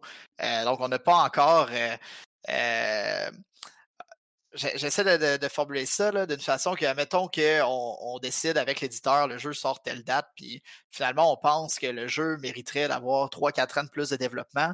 Euh, j'ai dit 3-4 ans, 3-4 mois. Mais on va y aller de quoi un petit peu plus, euh, plus réaliste. 3-4 ans, c'est quand même euh, doubler le temps de développement. Il faut le recommencer. Il faut qu'on le recommence. Exactement. Ben, il y a des studios qui se permettent de le faire. on a vu récemment, euh, ben récemment, ça fait déjà deux ans, là, mais Metroid Prime 4 qu'ils ont annulé. À un moment donné, ils ont dit euh, on recommence, ça marche pas. Mais je pense que dans un cas où que, mettons, euh, c'est Nintendo, Nintendo ont, tendance aussi à délayer Zelda. On espère qu'ils vont pas délayer le prochain. Parce on, approche quand même de cette date-là. Mais, mais c'est ça, les, les, les, on dirait que Nintendo, mettons, ils sortent un Zelda, puis on dirait qu'il y a ils n'ont pas vraiment le droit de se planter avec un Zelda qui sort. Fait que si le jeu n'est pas assez bon, financièrement, pour Nintendo, ils veulent pas avoir euh, les mauvaises critiques et tout ce qui va arriver. Le jeu ne doit pas être rushé pour sortir à telle date pour finalement se faire ramasser par les joueurs et la critique. Ils doivent sortir un bon Zelda. Il y a, comme un, historique de bons jeux qui est fait. Fait que ça, ça va faire une décision qui fait beaucoup de sens pour Nintendo s'ils sentent que le jeu n'est pas prêt, comme peut-être ce qui est arrivé avec Metroid Prime 4, euh, que ben on, recommence. Euh, on ne peut pas sortir un prochain Metroid Prime qui va être la suite à tout ce qu'il y a eu dans le passé, qui va avoir la qualité qu'il y avait peut-être en ce moment à l'interne ou que finalement, ce n'était pas la bonne direction. Il se pose ces questions-là beaucoup. Nous, admettons, sur notre taille de projet, on parlait tantôt d'un quand même un gros montant d'argent, mais ça reste considéré un petit projet de jeu. Mmh. Euh, à un moment donné, la décision que si on repousse de 3-4 mois, ça veut aussi dire qu'on a besoin de 3-4 mois plus d'investissement de leur côté. Eux, ils ont communiqué des trucs, ils ont aussi des employés à l'interne. Fait que c'est beaucoup de, de, questionnements qui se fait chez le publisher de si on repousse le jeu de 3-4 mois, est-ce que c'est rentable ou non? Euh, puis ça, c'est au, final, on fait des jeux, on est passionné de ça, mais ça reste, c'est ça l'important. Si, ça reste une business. C'est ça, si, le jeu ne vend pas, tu ne peux pas continuer à faire des jeux vidéo. Euh, c'est de leur bord, c'est aussi ça qui arrive. Puis on peut pas. Je pense des fois, c'est difficile de justifier comme ben, que le jeu, va, on va vraiment. Euh, on ajoute 3-4 mois, puis on va vraiment vendre plus de copies si on dépense plus d'argent dedans. Fait on va dire pour un indie versus peut-être pour un indie qui est beaucoup plus connu, beaucoup plus grand, mettons un Super Giant qui sort à DICE, puis là, qui ont annoncé au dernier, qui avait annoncé Hades 2 euh, euh, au Game Awards euh, en décembre dernier, ben, si Hades 2 n'est pas prêt, je pense que la décision de le délier de leur bord va être plus facile que nous, la négociation, mettons, qu'on doit faire avec un éditeur pour le faire. ouais, parce que j'imagine aussi qu'il y, a déjà une attente qui est faite pour ce jeu-là. Ouais. C'est parce que Hades, le premier, ben, il y a déjà comme un, volume de mm-hmm. joueurs qui attendent le 2, puis ils peuvent plus se le permettre. Mais, ouais. Fait qu'au final, on parlait tout ça de, par rapport à bouger les dates, mais plus on est proche de la sortie, plus c'est difficile de devoir euh, changer, de, pouvoir changer les dates puis changer, mettons, le contenu du jeu. Fait que c'est là qu'on doit prendre justement les décisions euh, les plus éclairées qui font le plus de sens pour que le jeu soit plaisant puis qu'on arrive dans les délais qu'on a communiqués euh, aux joueurs et qu'on s'est entendu avec notre éditeur. Ça, les contrats d'édition, temps avec Team 17, puis j'imagine avec les autres, c'est pareil aussi. Est-ce que c'est des contrats faits pour un lot de jeux ou c'est un contrat par jeu? Euh, je pense que ça, en, général, ça va être par jeu. Euh, euh, c'est ça, je pense, le modèle.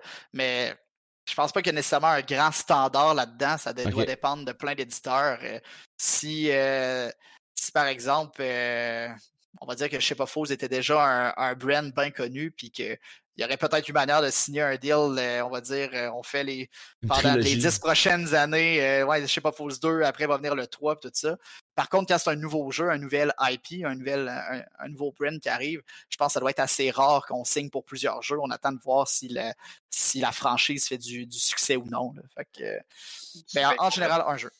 Souvent, c'est ça, ils vont mettre une clause de, regard pour les prochains de la même franchise. En fait, on se donner la possibilité d'être, d'offrir, de, mettre une offre pour si on poursuit la franchise. Euh, mais c'est ça, après ça, ça, c'est, toujours libre ou non d'aller avec eux ou pas. Cool. Parlant de euh... Vas-y. Non, mais, je peux... Vas-y, vas-y, tu sais, je te non, non, non, vas-y, vas-y. je, je sais tu t'en vas. On va pas à même place. Ah, quand ça va pas à même place. Parlant de... c'est bon. Parlant de ça, est-ce que je sais pas full est terminé? Y a-tu des surprises qui s'en viennent? Si vous pouvez en parler, des DLC, peut-être, des choses dans, le genre? On, rentre dans une zone grise où qu'en ce moment la réponse c'est on ne peut pas en parler. Ok. Ben, Par contre, on écoute beaucoup la communauté, les reviews, on regarde ça. On pourra en parler prochainement. Peut-être. Cool. Oh. j'aime ça, j'aime ça. C'est bon. On est obligé de rester mystérieux. L'exclusivité, c'est que vous allez en parler prochainement. c'est bon. Ben, gars, on, a, de quoi. Moi, ça fait mon affaire. c'est une information qui est pertinente. Parfait, merci. Ah, mais blague à part, euh, content de l'entendre, honnêtement, parce que c'est un jeu, je pense, qui a été euh, très bien reçu. Euh, ben, parlant de réception, j'ai envie, ça va être mon segway, de l'intérieur, de, de, votre point de vue. Comment a été la réception de, je sais pas, Fools? Est-ce que ça vous a amené je sais pas, là, à aller à certaines places ou whatever. Comment percevez la réception du jeu? À on est extrêmement content de la réception du jeu. Surtout, euh, euh, on sort un jeu, on travaille là-dessus pendant plusieurs années. Euh, on forme une équipe, on forme un studio, une entreprise justement pour développer ça. Puis on est dans le feu de l'action tout le long. on développe, on fait des mécaniques, on se pose des questions. Le monde va-tu aimer ça? C'est-tu assez tough? C'est trop facile? Peu, peu, importe tout ce qui arrive en cours de route. Puis après ça, ce jeu-là, il sort. Puis là, les gens peuvent acheter ça. Déjà là, gros succès. Euh, on mmh. est super fiers juste le fait de comme notre jeu en ce moment, des gens peuvent acheter ce qu'on a fait pendant les trois dernières années sur Steam.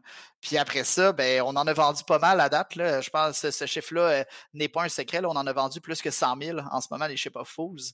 Euh, fait que là, quand on, on, se met un peu en arrière puis on pense à ça, on est comme OK, là, il y a 100 000 personnes sur la planète qui l'ont acheté, c'est fou. Puis on, ça vient de partout dans le monde. Là, c'est pas juste. Euh, c'est pas juste des amis puis de la famille là, qui ont acheté le produit. Là. On a des, des, ventes qui se font dans tous les pays. Euh, on en a énormément qui se font en Asie, en Chine. C'est presque 50% des unités qu'on a écoulées qui sont en Chine. On, capote. là. C'est C'est, fait qu'au final, là, pour répondre à la question, oui, on est content. Ben, c'est, euh, c'est quand même Ah, rentable, C'est un budget de- d'un million. Vous en vendez, euh, tu sais, c'est quoi? C'est à peu près un 2,3, 2,4 millions de, de recettes en tout et partout, là.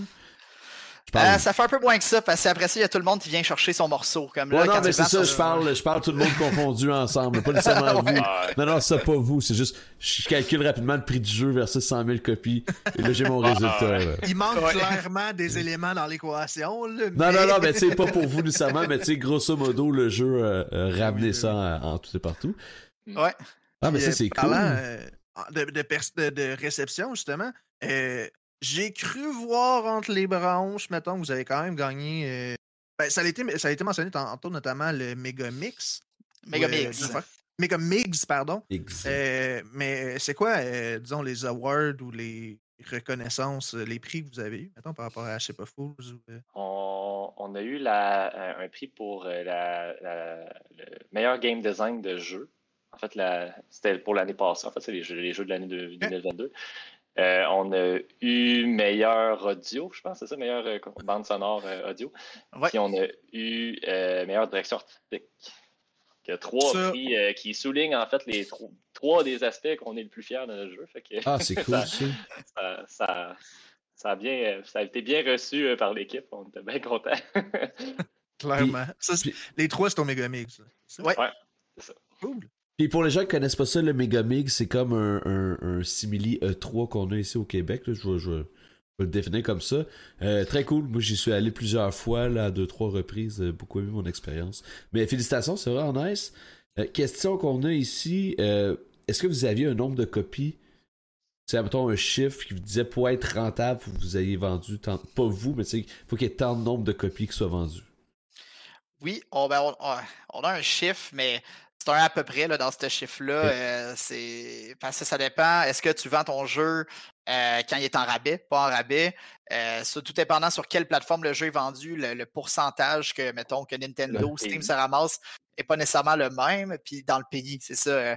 Euh, comme euh, on parlait, on a beaucoup de nos ventes qui sont faites en Chine, mais le jeu n'est pas vendu au même prix en Chine. On ne fait pas juste une conversion d'un montant, mettons, en US ou en canadien, puis on, le met partout.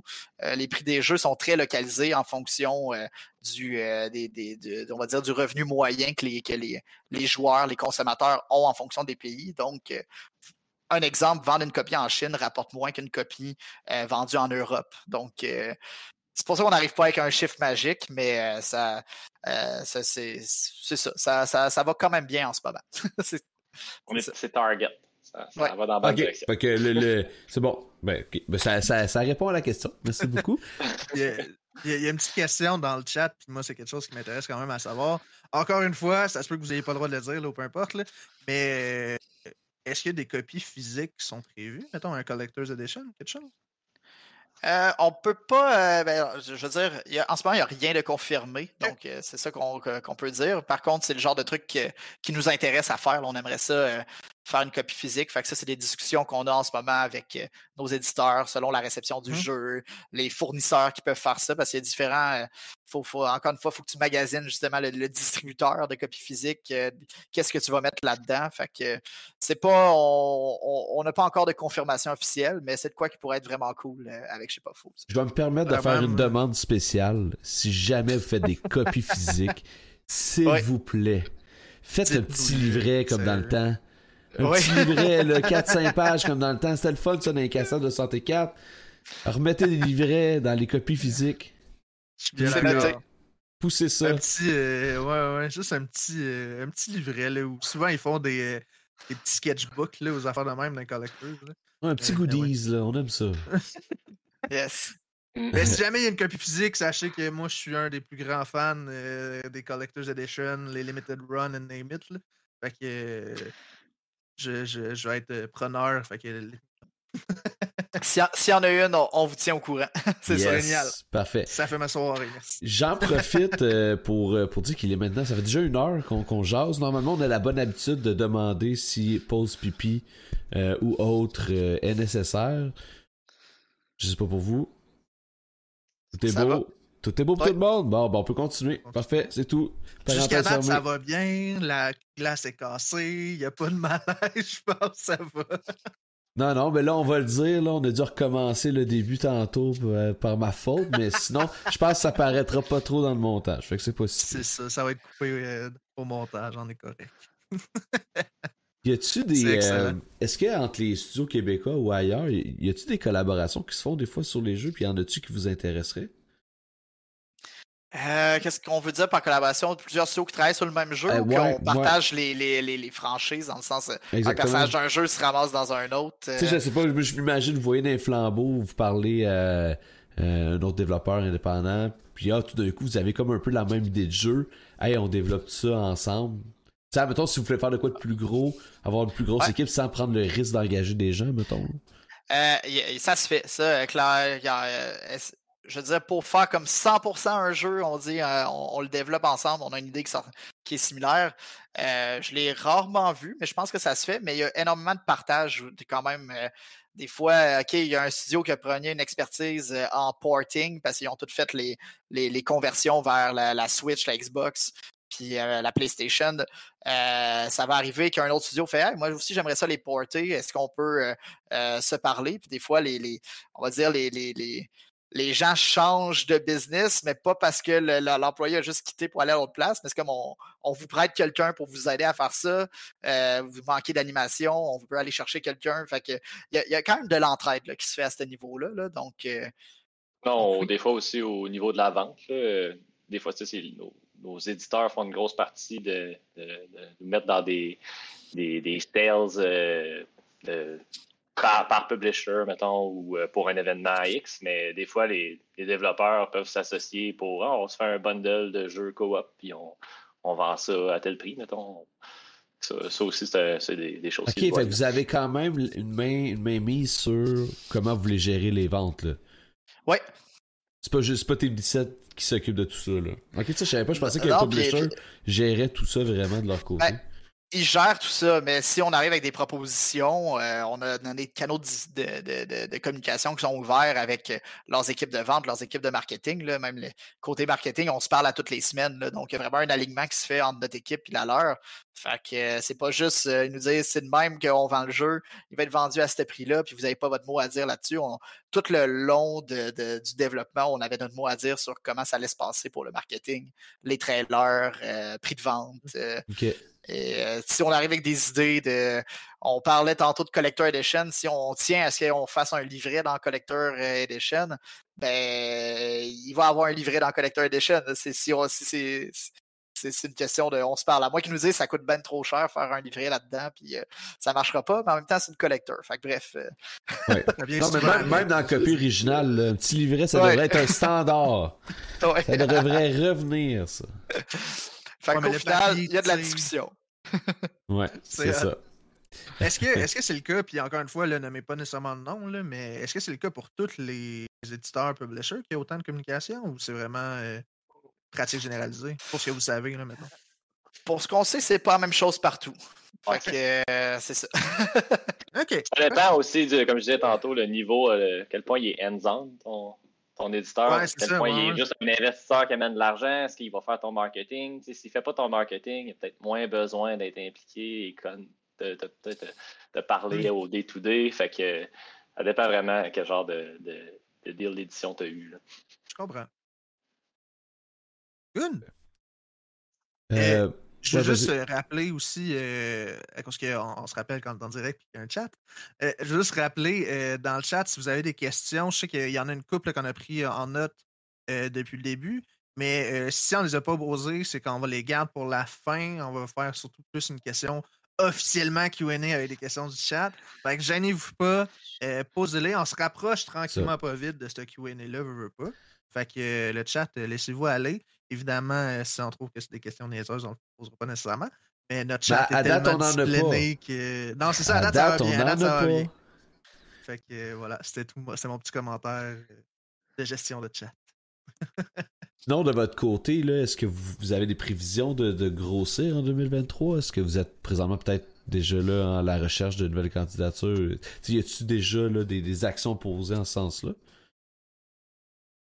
Ben, ça a commencé un peu, là, avec euh, on- déjà début de l'année, deux embauches. Euh, on avait euh, recruté officiellement euh, notre compositeur qui travaillait à Pige sur, Ouais, sur chez Fools. On a une, recruté une, une office manager. Mais oui, on, on a des plans de grossir. à- on essaie de grossir aussi à mesure que, que- qu'on est capable d'en prendre parce qu'il faut, faut les former, les nouveaux, puis on n'est pas. Ah oui, il y a un boarding à faire, puis il y a quand même, C'est- des efforts. Euh, C'est ça, fait qu'on essaie d'être stratégique, euh, stratégique là-dedans, là, mais de- au courant de la prochaine production, là, on, on est un peu comme à- en fin, de- fin de production, début de production. On n'est pas encore dans la, la full production, mais c'est votre jeu, la vous pouvez pas parler, là. c'est Exactement. ça. c'est- Avant qu'on soit dans, dans le gros de la production, euh, c'est pas impossible qu'on qu'on grossisse ça. C'est- Ça a été dans nos, euh, dans nos talks. Ah, ben c'est des Les besoins aussi de la production vont se- se- Ouais, s'éclairer, euh, quand euh, elle va être plus avancée. Fait qu'on va savoir de qu'est-ce qu'on manque. euh, Fait que, il y, a- il y a des plans de faire des embauches, euh, c'est certain. Fait qu'on on va grossir un peu, on va pas grossir énormément. Là, fait que c'est, c'est ça. Puis ça, ça va y aller euh, dès qu'on dès qu'on sent qu'on a le besoin. Là. En ce moment, à l'équipe qu'on est, on est capable de faire un bon bout de chemin. euh, euh, à ce qu'on, c'est une période qu'on appelle une pré-production. Donc, c'est, Ah. c'est là qu'on fait beaucoup les concepts initiaux, euh, concept art, game design. euh, on écrit l'histoire, des trucs comme ça pour, pour, pour un jeu. Euh, puis on pitch aussi ce projet-là à des, euh, à des peut-être publishers, investisseurs. On, on est en train de regarder comme c'est c'est quoi le modèle pour justement financer toute cette production-là. Fait qu'une fois que toutes ces questions-là sont précisées, là après ça, c'est le moment où que on, on va peut-être faire quelques embauches. Bon, en tout cas, c'est des bonnes nouvelles. de- Au moins, vous prévoyez Ben grossir. oui, c'est ça. C'est c'est Mm. positif, euh, tout ça, là. Ouais. De. Cool, cool, cool. Puis, euh, j'avais une autre question, mais là, je l'ai. Attends, je vais retourner voir dans mes notes parce que, oui, on prend des notes, ça nous arrive. Euh, Non, non, on est à nos affaires, là. Ça paraît peut-être pas, là, mais on- Ah ouais, non, il y a quelque chose, il y a quelque chose. Là, je, je sais que ça tourne en rond, mais on dirait que je veux une réponse sans avoir de réponse. Je veux pas savoir sur quel jeu vous travaillez. Mais en même temps, hey, non, non, mais pour vrai, je, je veux pas faire de point. C'est juste que moi, ma question, je, veux- je veux mieux vous connaître. Je veux mieux te connaître toi, Marc-Antoine, et toi aussi, Antoine. C'est quoi votre dream game personnel, admettons à vous, là? Fait que ça même pas besoin d'être le jeu sur lequel vous travaillez. Ça. Votre dream pas game à vous. relié. Non, non, c'est ça. C'est aucunement relié à votre prochain jeu. C'est ça, je veux pas, je veux pas vous faire une point. Genre, si c'est pas l'est, dites-le pas. Ouais. C'est bon? c'est bon. C'est Dites-nous de menterie. Ouais. Non, non, mais euh, si ce l'est, dites-le pas, mais c'est quoi vos, vos- votre. Votre, tu sais, personnellement, C'est là, mettons, tu sais, votre dream game à vous, personnel. là. Ben, j'ai pas un dream game, mais je suis un grand, grand fan de tactical RPG, des, des jeux Ouais. comme euh, les euh, Triangle Strategy, les Fire Emblem, les, euh, les Final Fantasy Tactics, euh, ces jeux-là. là. Fait que c'est sûr que moi, être capable d'en ré- d'en réaliser un, un jour, un, un jour, ça serait, ça serait ça le, le goal. là. Très hot. Ok, ben, de mon côté, euh, j'adore énormément de styles de jeux différents. Fait que c'est pas un, un dream game. C'est comme on me demande quel jeu j'aimerais ça qui existe. Je dirais la suite à Conquer Bad Fur Day. Ça arrivera pas. Non, mais. Parce que ça, ça va être trop risqué. Puis, anyway, ça, ça serait pas nous autres qui feraient ça, la suite à Conquer. Mais Ah. ça montre que. Je, je, je, je sais pas comment dire ça. euh, Pour être Dream Game, euh, en ce moment, mon, mon prochain Dream Game, encore une fois, c'est le prochain, euh, prochain Zelda qui, euh, qui s'en vient. Fait que ça, j'ai hâte de jouer à ça. Fait que Fait que, soit un Zelda-like ou un platformer un peu trash, là. Peut-être. C'est euh, ça, ça, c'est- Hey, ça, serait à quoi j'ai envie de jouer. Puis après ça, ben, c'est aussi de l'inspiration. Je veux dire, il y a de l'inspiration de Zelda dans, dans, dans Ben oui. Fool. Ça paraît pas, mais on, on en prend un peu partout. Puis on crée finalement ce qu'on ce qu'on ce qu'on feel qui, euh, qui va être le fun à jouer. c'est drôle que tu parles de Conquer parce que c'est un jeu que je voulais faire récemment. Moi, c'est un jeu que j'ai adoré quand j'étais jeune. Je me demande si ça a bien vieilli, les jokes. Tu sais, des, des bouts que je me rappelle plus. Moi, je me rappelle juste quand j'étais au magasin avec mon père. Mon père, aucune idée de ce qu'il m'achète. Moi, Euh. aucune idée de ce que j'achète. Euh, je trouvais la pochette cool, tu sais. Puis la, je vais toujours me rappeler, la madame, monsieur, vous êtes sûr, vous voulez acheter ça à votre enfant? Mon père, ben comme, ben oui. Mais ça, euh, le développement de Conquer, c'en est un euh, qui serait intéressant à parler éventuellement. Là. Il y a comme eu un shift aussi dans le développement. Là. Fait que, euh, non, Ouais, c'était supposé être cute au début, là. Ouais. C'était pas supposé. Exact. Puis moi, la, la- hey, Ouais. en tout cas, moi, c'est un de mes jeux Ah, c'est préférés loin, de tous les mais- temps. Ouais, non, mais tu sais, c'est c'est une discussion. excellent. Le Ben bout oui. de la matrice, là, puis euh, en tout cas. Ouais, ça- avec euh, tous les sujets, de la façon que c'est abordé dans Conquer, je pense. Parce que si ça sortirait, ça, ça sortirait, voyons, pas des sites Ça.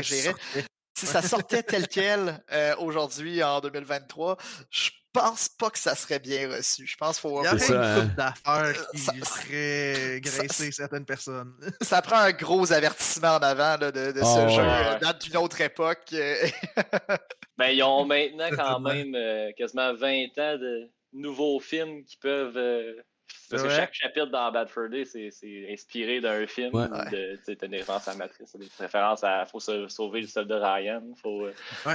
euh, Alien, ouais, il y en a Ouais. plein, là. ouais, Alien, ben ils, ont, oui. ils ont- ils ont 20 ans de nouveaux stuff, c'est pour en refaire un. Ça serait, Ah. pas c'est- mis à part, c'est ça, l'humour, les jokes, tout ça qu'il y avait dans Conquer, je pense juste le concept que tout est pris d'inspiration. Ils essaient de recréer des scènes de Ouais. films, mais c'est des écureuils qui font ça, puis que c'est un peu trash. c'est vraiment cool. Le multi, le multi était vraiment cool. Il, y, a- il y a- il y avait le mode de jeu style débarquement de Normandie, là, avec les Ouais, télés ouais. qui tiraient. Beach. Ouais, Ouais. Beach, exactement, Exact. avec les. Vive à la France quand tu gagnais. en Ah, tout cas, ouais, oh, Denise! Ah oui! Mais Hey, ça- ça, en online, ça serait malade, là. en Ah, ouais. C'était. Non, puis tu sais, je veux dire, je pense. que ça- En tout cas, tu sais, oui, il y a des jokes, je pense, qui passeraient vraiment moins bien, mais ils ont quand même release le, le, le rare euh, replay. Reloaded? Ouais, c'est Ah, ça. le- qui- non, non, le, le, ah, le- bundle, ouais, ouais, le, le rare replay. J'ai toujours la misère à dire ce mot-là. Mais euh, Ouais. voilà, c'est petit. Mais c'est vrai que c'est ça. Faudrait pas que ça sorte euh, aujourd'hui, je pense. Très bon jeu, fait que petite parenthèse sur Conquer Bad Fur Day, euh, excellent. Yes, shout out à, à Conquer. S'il y a des développeurs du- dans le chat, écoute, laissez-nous le savoir. euh, Des développeurs de Conquer. Oui. Euh, bon, je regarde Euh, la petite cool. liste de questions, j'avais Euh, d'autres. Ben, J'allais dire, euh, est-ce que. euh, je pense qu'on se rapproche vraiment de la période plus QA. Ouais. Euh, je pense qu'il y a deux, trois questions là, du chat qu'on a pris en note qui n'ont pas été posées. Fait qu'on pourrait peut-être aller là-dessus. Ouais, mais moi j'en Euh, ai. euh, ben vas-y, vas-y, ce que là, ce que t'as. Ouais, euh, ok, ben une question euh, plus, euh, encore une fois, pour le processus euh, d'embauche, ou comment joindre l'industrie. Euh, donc, ça a été posé dans le chat tantôt. Est-ce qu'il y a comme une organisation euh, pour le recrutement ou c'est vraiment plus euh, comme le monde applique directement au studio? Euh, Il y a, toutes les- il y a plein de canaux. euh, il y a des gens qui appliquent euh, directement. Euh, ben, toi, pour, pour nous, en tout cas. Mhm. Sinon, les studios vont recruter des fois qu'ils veulent des juniors. Ils vont faire affaire avec les, les services de, de stage des universités ou des, des cégeps. Il y a des groupes Facebook aussi. là, il y a Game Dev, La Capitale. Je pense qu'il y a des gens qui, quand tu es un professionnel, qui vont, qui vont s'afficher là-dessus. Fait que les studios qui cherchent aussi. Il y a plusieurs canaux là, qui, Ouais. qui peuvent fonctionner. Ou des fois être présent des- dans, dans les mêmes événements. euh, tu Ouais, sais, les mettons, flambeaux. on, par- on parlait de flambeau, on parlait de Megamix, euh, d'avoir une discussion. Puis des fois, on n'est pas nécessairement en période de recrutement, mais c'est, on va dire, c'est c'est très euh, décentralisé tout ça. là. Euh, comme on, on a des CV qui rentrent dans la, dans la boîte de mail. C'est juste, ça dépend toujours de, de nos besoins nous actuels. Fait que des fois, il peut y avoir des super bonnes candidatures, mais si on n'est pas prêt à faire une embauche, ben, Hmm. C'est- ça. Mais au final, il y a plein de façons là, de, de- de trouver un emploi. dans le domaine. Puis il y en a pour tous les, tous les types de, de- personnes, là, tous les types de compétences. Exactement. C'est rendu assez large, là, je crois. Là. Fait que, mettons, autant de personnes en chargé de projet peut sûrement avoir une place là-dedans qu'en design graphique ou en. Ouais. Je, je connais du monde qui ont étudié, euh, quelqu'un qui a étudié en histoire puis a une job dans le jeu vidéo. Tu sais, ça, Ben, c'est ça. c'est c'est large. Ah, mais c'est hot, ça, en plus. C'est un Ouais, beau domaine cool. pour ça, là, exactement. Là. Euh, Ouais, puis ça prend de l'expansion. Fait que c'est justement plus que, plus que ça prend de l'expansion aussi. Tu sais, l'histoire, je pense, un prof d'histoire, euh, en 1995, clairement, il y avait moins sa place que maintenant, j'ai l'impression. Ben, L'industrie a évolué. Là. Je pense qu'aujourd'hui, l'industrie du jeu vidéo euh, rapporte plus que l'industrie de la musique et du cinéma en même temps. C'est énorme, là. C'est énorme. Euh, que, non, il y a clairement plein de façons de s'investir, euh, ben, de faire sa place dans le, dans le domaine. C'est cool. Même moi, je garde ça en tête. Une autre question ici. Avez-vous des projets bon, en cours, mais comme un MMO? Est-ce qu'un MMO, c'est le genre de jeu que vous aimeriez faire un jour? Je pense qu'on est, on est une petite équipe pour faire un MMO. Puis il faut, faudrait être aussi des, des grands joueurs de MMO. Je, je, je pense pas qu'il y en a beaucoup chez Fika en ce moment. Tu sais, ça va aussi avec la passion de l'équipe. oui. Probablement qu'il y en a une couple qui ont joué, euh, on va dire, à World of Warcraft euh, et quelques autres MMO. Mais euh, dire, à, court terme, ça serait pas dans nos prochains, prochains pas qu'on irait faire ça. C'est bon. Moi, je, voulais juste poser la question. Mais là, ça m'amène à une deuxième question. Est-ce que vous avez plusieurs projets que vous travaillez en même temps ou vous vous concentrez vraiment sur un projet à la fois? On essaie de se concentrer sur un projet à la fois, mais je veux dire, il y a beaucoup. On, est créatif dans l'équipe, fait qu'il y a beaucoup d'idées qui sortent. Fait que des fois, on veut, on se pose la question, OK, le prochain projet, c'est-tu exactement ça? Est-ce que peut-être un, autre concept vaudrait la peine d'être un peu exploré pour déterminer qu'est-ce qu'on fait ensuite? Là? Fait qu'on on se fait un bon processus créatif, là, même avant que la, sortie de Ship of à, euh, avant qu'on sorte le jeu, on s'était fait une petite retraite euh, stratégique durant l'été euh, dans un chalet, toute l'équipe, pour on brainstorm. On, sort des idées. Si on a déjà des concepts qu'on a commencé à penser, on en parle à l'équipe, on, les challenge, on se donne du feedback. Fait qu'on s'est comme fait un, genre de, c'est ça, une petite retraite pour déterminer comme vers où qu'on veut aller comme équipe, qu'est-ce qu'on veut aussi plus refaire dans nos projets. Fait que c'est un, processus qui, qui, se passe un peu comme ça jusqu'à temps qu'on arrive à, on a euh, jusqu'à temps qu'on arrive avec un prochain projet euh, officiel. C'est cool. Autre question euh, tirée du chat. Euh, ouais, je vais la formuler, je la formuler comme ça. Est-ce que. Ok, je vais y aller directement. Est-ce possible d'être représentant ou ambassadeur FICA Production, mettons, sur les internets? C'est, une excellente question. Je vais dire, c'est possible. On a un, Discord, euh, une communauté Discord pour Je sais pas puis je pense qu'on en a déjà des nos die-hard euh, joueurs de Je sais pas hmm. qui ont déjà des bons, bon représentant. Là, des fois, même pas, on n'a même plus besoin de certaines questions qui reviennent souvent dans le Discord. Euh, il y a des gens qui, sont tout le temps là pour y répondre, qui savent qu'ils vont, vont, citer tel développeur qui a dit quoi il y a tel mois. ils sont attentifs et qui prennent des notes. ouais, ouais, c'est ça. Puis ils sont, sont, prêts à propager la, bonne parole. Fait que, on, parlait de métier dans le domaine du jeu, puis tu sais, le community management, c'est aussi un métier euh, à temps plein là, dans, un, dans un studio que nous, en ce moment, on pas, euh, pas fait ça. On a gardé, euh, c'est l'éditeur qui se charge un peu plus du community management, mais c'est le genre de rôle qu'on voit que pour grandir en tant que studio, c'est important justement de l'avoir, soit que ça soit un, poste à temps plein dans le studio, soit que ça soit euh, des ambassadeurs, on va dire un peu plus officiels, qu'on remarque qu'il y a un bon fit aussi avec, notre équipe, avec la façon qu'on parle du produit. Fait que juste pour dire c'est très large, puis euh, c'est possible. Pour répondre à la question, c'est possible. J'adore ça. Tout est possible, tu sais, je veux dire. J'aimerais, avant qu'on continue euh, les questions, euh, peut-être qu'on peut lancer le, le, le, le, giveaway des keys. Vous donnez un 15 minutes pour prendre les ceux qui veulent s'enregistrer, continuer à jaser, puis on tire ça dans 15 minutes. On va avec ça? Parfait. Continuez. Je, vais, je vais organiser ça à l'instant. Parfait. Pendant ce temps-là, j'en profite pour vous remercier d'ailleurs pour keys. C'est vraiment le fun. Ben, remercier votre présence, mais aussi keys. Euh, je pense que.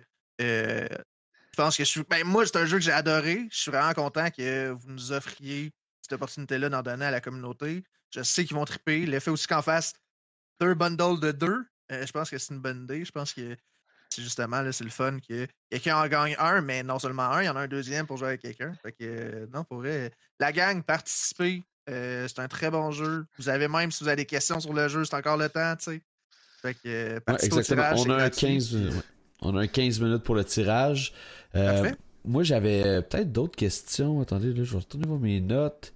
dans les dans le développement de Ship of Fools, là, je veux pas utiliser le terme crunch.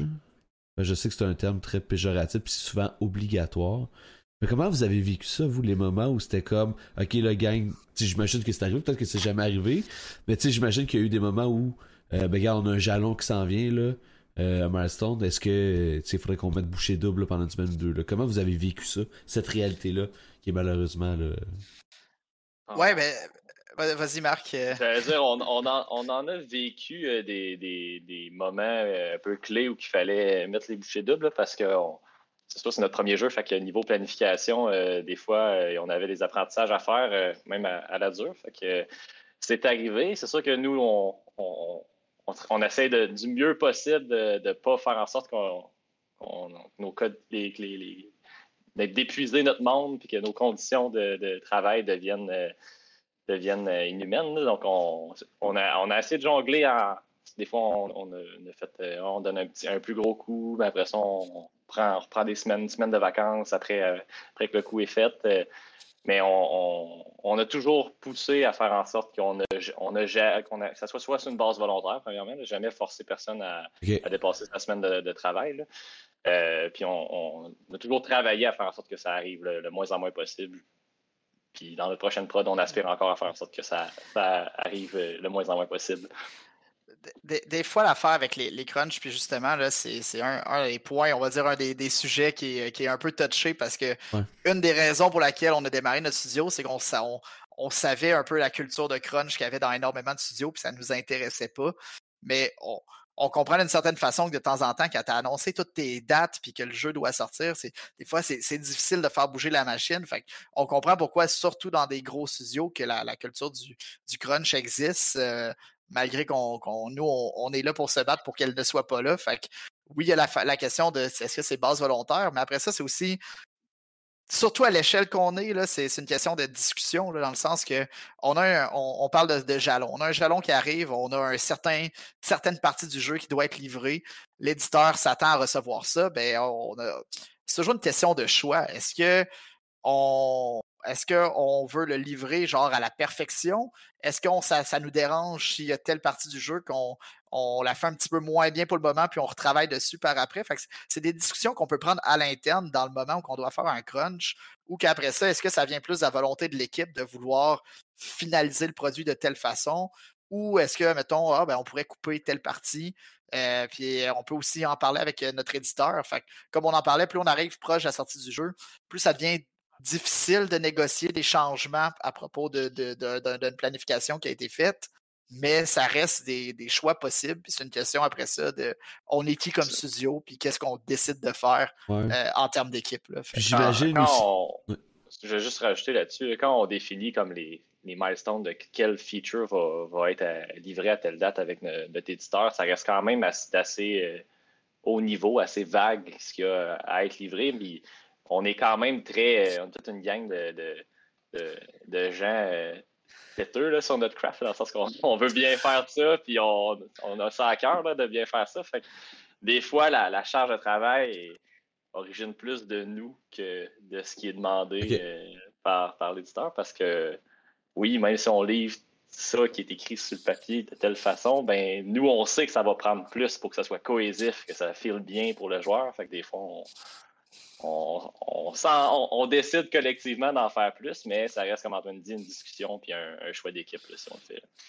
Puis j'imagine que ça doit être plus, facile, plus facile, plus simple peut-être. Vous êtes une gang d'amis qui travaillent sur un projet commun, que dans une relation d'une grande entreprise, c'est ton boss qui te dit tu finis, faut que tu finisses ton, ton truc pour mardi prochain. J'imagine que c'est moins. Euh, ça, ça arrive pas de même, euh, pas, pas, chez nous. non, c'est ça. Ben, j'ai une question par rapport à ça, d'ailleurs, justement, le fait que ça soit, euh, que vous soyez juste des amis, puis que vous avez une relation dite personnelle avant d'être professionnel, ça t'a amené un lot de défis? Ça tu tu veux pas, euh, des fois, il peut y avoir des, je sais pas, là, des chocs, je sais pas, là, à niveau professionnel, mais le fait que vous soyez amis, ça a-tu été un défi à un certain point?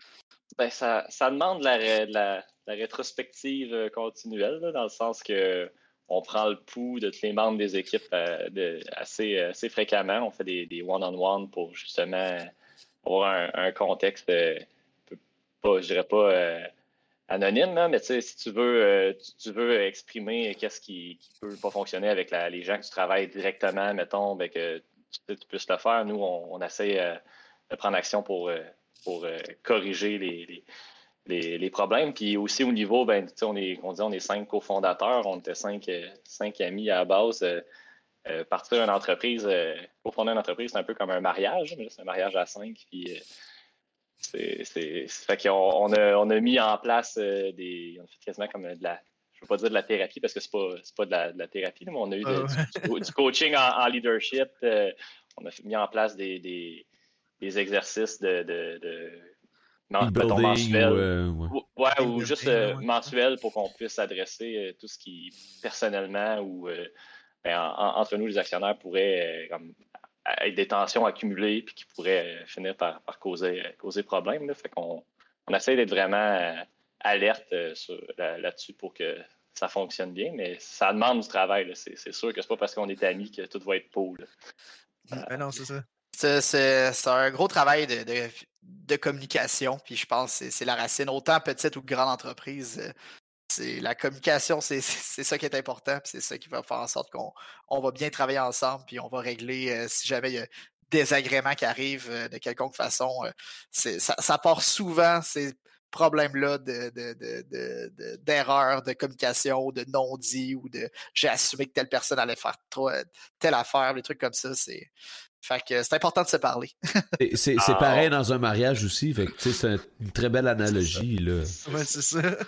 On, essaye aussi que tout le monde soit bien, les niveaux, les, nos, conditions, notre semaine de, travail, que, les gens soient frais et dispo quand, on, est au travail. Parce que c'est sûr que si on, était dans une culture de crâne, ça, fait ta 81e heure de ta semaine. Euh, pas la tu ne présentes pas la meilleure personne que tu pourrais à tes collègues. exact tu t'en fous un peu de tes collègues rendus, là, je pense. Puis là, on a une autre belle question dans le chat. Euh, on, demande ici, on, sait que de façon générale, ou en tout cas dans la plupart des cas, c'est vraiment la décision du développeur euh, de changer le release date. Peut-être que c'est faux, en tout cas dans la compréhension de, la question. Donc, ce serait qui qui décide vraiment quand euh, le jeu va sortir?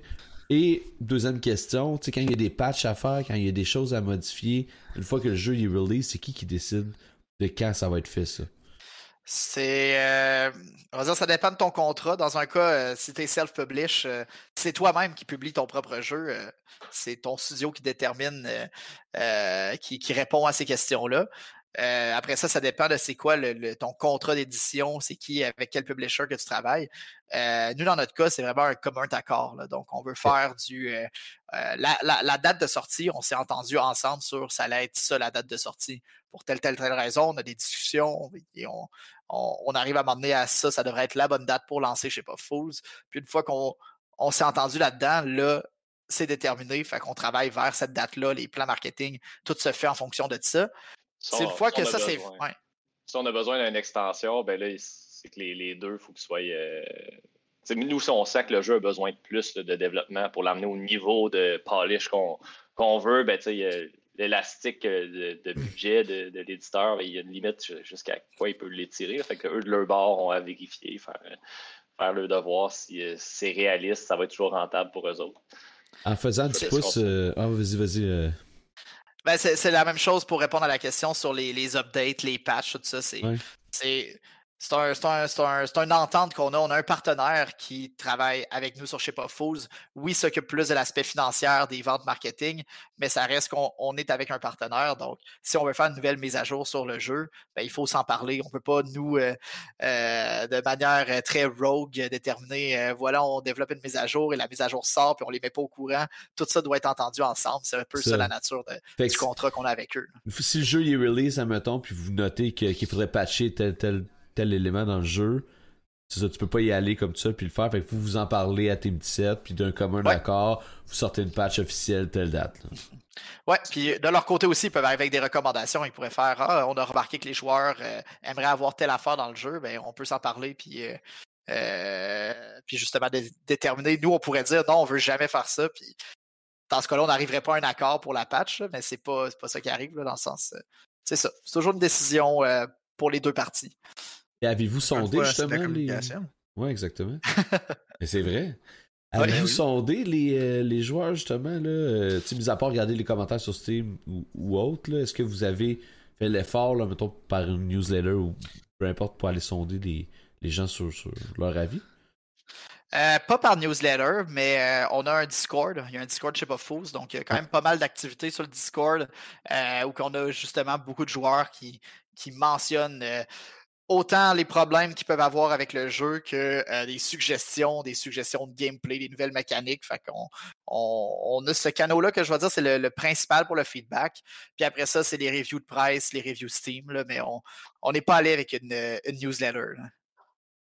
Euh, d'ailleurs, j'en profite pour dire euh, le Discord qui, est, qui passe dans notre chat. Fait que la gang, je n'arrive pas pour le joindre puis aller justement donner des suggestions et commentaires, des feedbacks sur le jeu. Et ben, je rajoute à ça ma question. ben, vous avez compris, on sait qu'on est sur Twitch. Puis je serais curieux un peu de savoir votre utilisation. Est-ce que vous connaissez Twitch déjà à la base? oui à un niveau personnel, c'est quelque chose que vous utilisez? Puis à un niveau euh, de studio, est-ce que vous avez une chaîne de studio sur Twitch?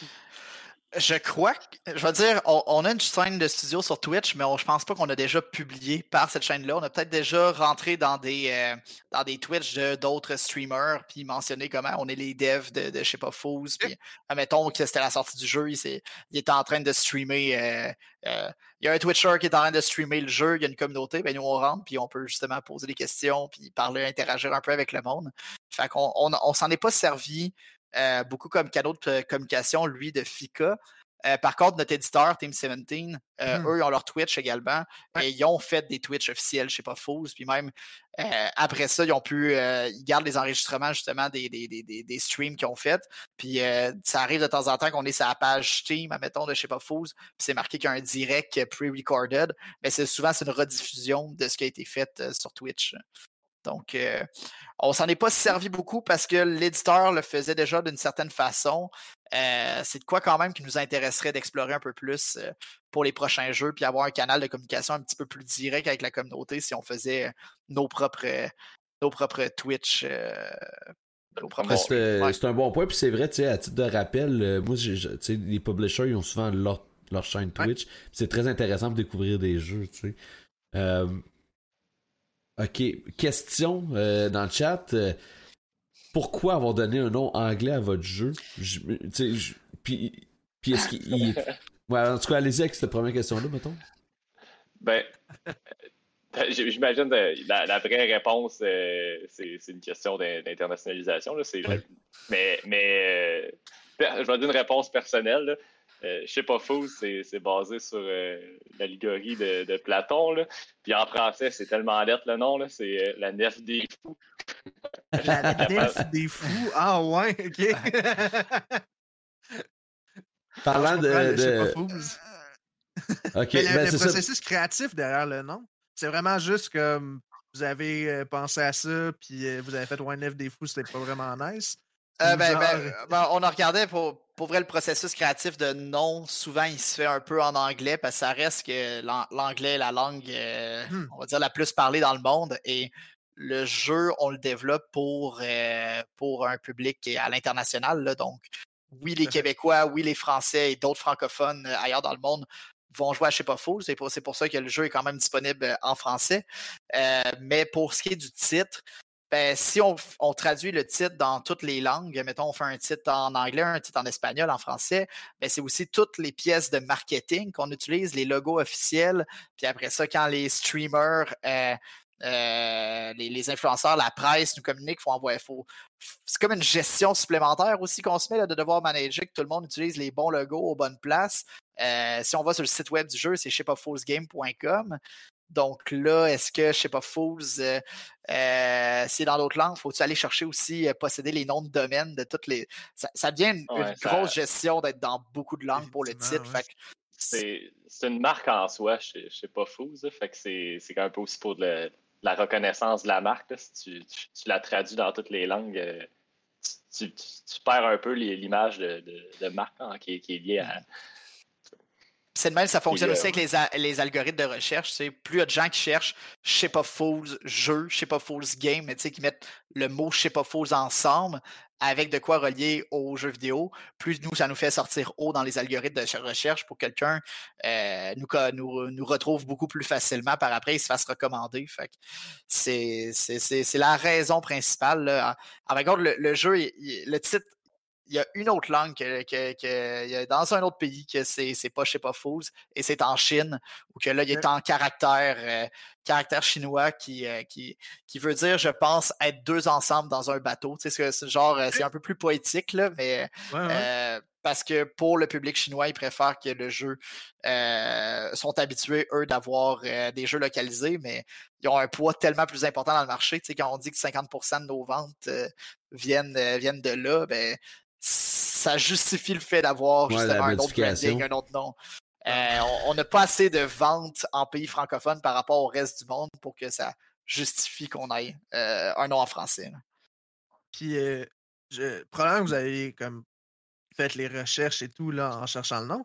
Mais je sais pas, Fools, c'est aussi un film. Si ouais. je me trompe pas. Ouais, il y a plusieurs pièces de musique. Ouais. ouais. ok, pour vrai. Ouais. Puis, ça a été dans la réflexion initiale ou je vous avez dit on le fait pareil, puis ça va, on va avoir notre, notre identité malgré ça? Ouais, même si, euh, même si l'entité, euh, oui, on a fait les recherches, puis ça, ça fait partie du processus créatif. Euh, quand on mmh. détermine c'est quoi le nom du jeu, ça dépend c'est quoi notre jeu. Après ça, on trouve le nom qui fit le mieux, qui sonne bien aussi côté marketing. Après ça, on doit faire des recherches. Il existe un autre jeu qui a exactement le, même nom que nous? Si c'est le cas, c'est pas une bonne idée. autant légalement que, que, pour le marketing. Là. mais après ça, comment ça fonctionne aussi avec les marques de commerce, c'est euh, c'est faux que tu, tu ta, marque ou on va dire ton droit d'auteur est protégé dans certaines catégories. Fait il y a plusieurs chansons qui s'appellent Je sais pas Fools. Il y a un film qui s'appelle Je sais pas Fools, mais il n'y avait pas de jeu qui s'appelait Je sais pas Fools. Puis Je sais pas Fools, c'est pas à cause qu'un film sort puis il s'appelle Je sais pas Fools qu'il a réservé le nom pour tout ce qui peut s'appeler Je sais pas Fools. Surtout que ça vient d'une allégorie euh, de, de, de, Platon. Euh, donc, euh, avec euh, notre marque Fika, là, il y a beaucoup de coffee shops que Fika c'est utilisé dans leur nom, parce que c'est des concepts à base d'une pause café. Eh on n'est pas, pas, dans le même domaine. On n'a pas de, de, problème légal. Le giveaway est maintenant terminé. Est-ce que vous voulez qu'on sort les vainqueurs tout de suite? Comment ben, tu vois ça, toi, dans notre ben, dans, nos intentions, c'est de la faire pendant que vous étiez là. On voulait quand même que vous ben soyez témoins. Ben, je pense que oui. ouais, ok. On y va avec un premier winner. C'est Project Placeholder TV. Ça, c'est le premier winner. je vais, euh, on, va pas t'envoyer le bundle euh, en fin de soirée, là, sans faute. Et le deuxième winner serait Calice ben oui! Bravo! Félicitations! parce que on sait que c'est deux gagnants qui sont souvent en duo, ben oui. Là. Fait que ça, c'est le fun! ben, on sait que Kalis va jouer probablement avec sa copine qui est Safira. Fait que déjà là, c'est vraiment un jeu de couple, je pense, qui peut être très intéressant. Ça va venir tester les canaux de communication et s'assurer que tout est sain. Euh, donc voilà, fait que on va vous envoyer ça à la fin de la soirée. Félicitations encore, merci à tout le monde qui a participé. Euh, je pense, moi j'avais plus de questions de mon côté. Je sais pas pour toi, Urgent Pigeon. Je sais pas ben, si. Écoutez, euh, il y a le temps qui passe aussi. On veut pas vous retenir plus longtemps. On a tous une vie, une réalité euh, professionnelle aussi qui s'en vient demain et qui s'en vient rapidement. Fait que je crois qu'on se dirige vers la fin. Oui, absolument. Je sais pas si vous, euh, voulez annoncer des trucs, ce serait le temps, ou euh, des choses que vous voudriez peut-être là, aborder ou euh, avant de quitter, peut-être des événements qui s'en viennent ou des annonces. Ou encore, encore mieux, si vous avez des conseils à quelqu'un qui voudrait se lancer peut-être dans le jeu vidéo ou dans la création de studio ou entrepreneurial ou peu importe, si vous avez un conseil peut-être à donner, je pense qu'il Ouais.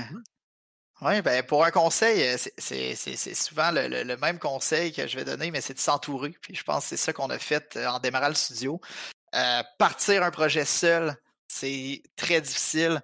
il y a tellement de choses à savoir, surtout quand on forme son studio. Donc, il y a, a l'aspect, oui, c'est le fun d'avoir un projet de jeu, mais c'est un travail d'équipe, développer un, jeu vidéo. Tu as besoin de plein de, disciplines différentes. Fait de bien s'entourer à ce niveau-là, de bien s'entourer en parlant aux gens, en sortant justement en parlant aux gens des autres studios.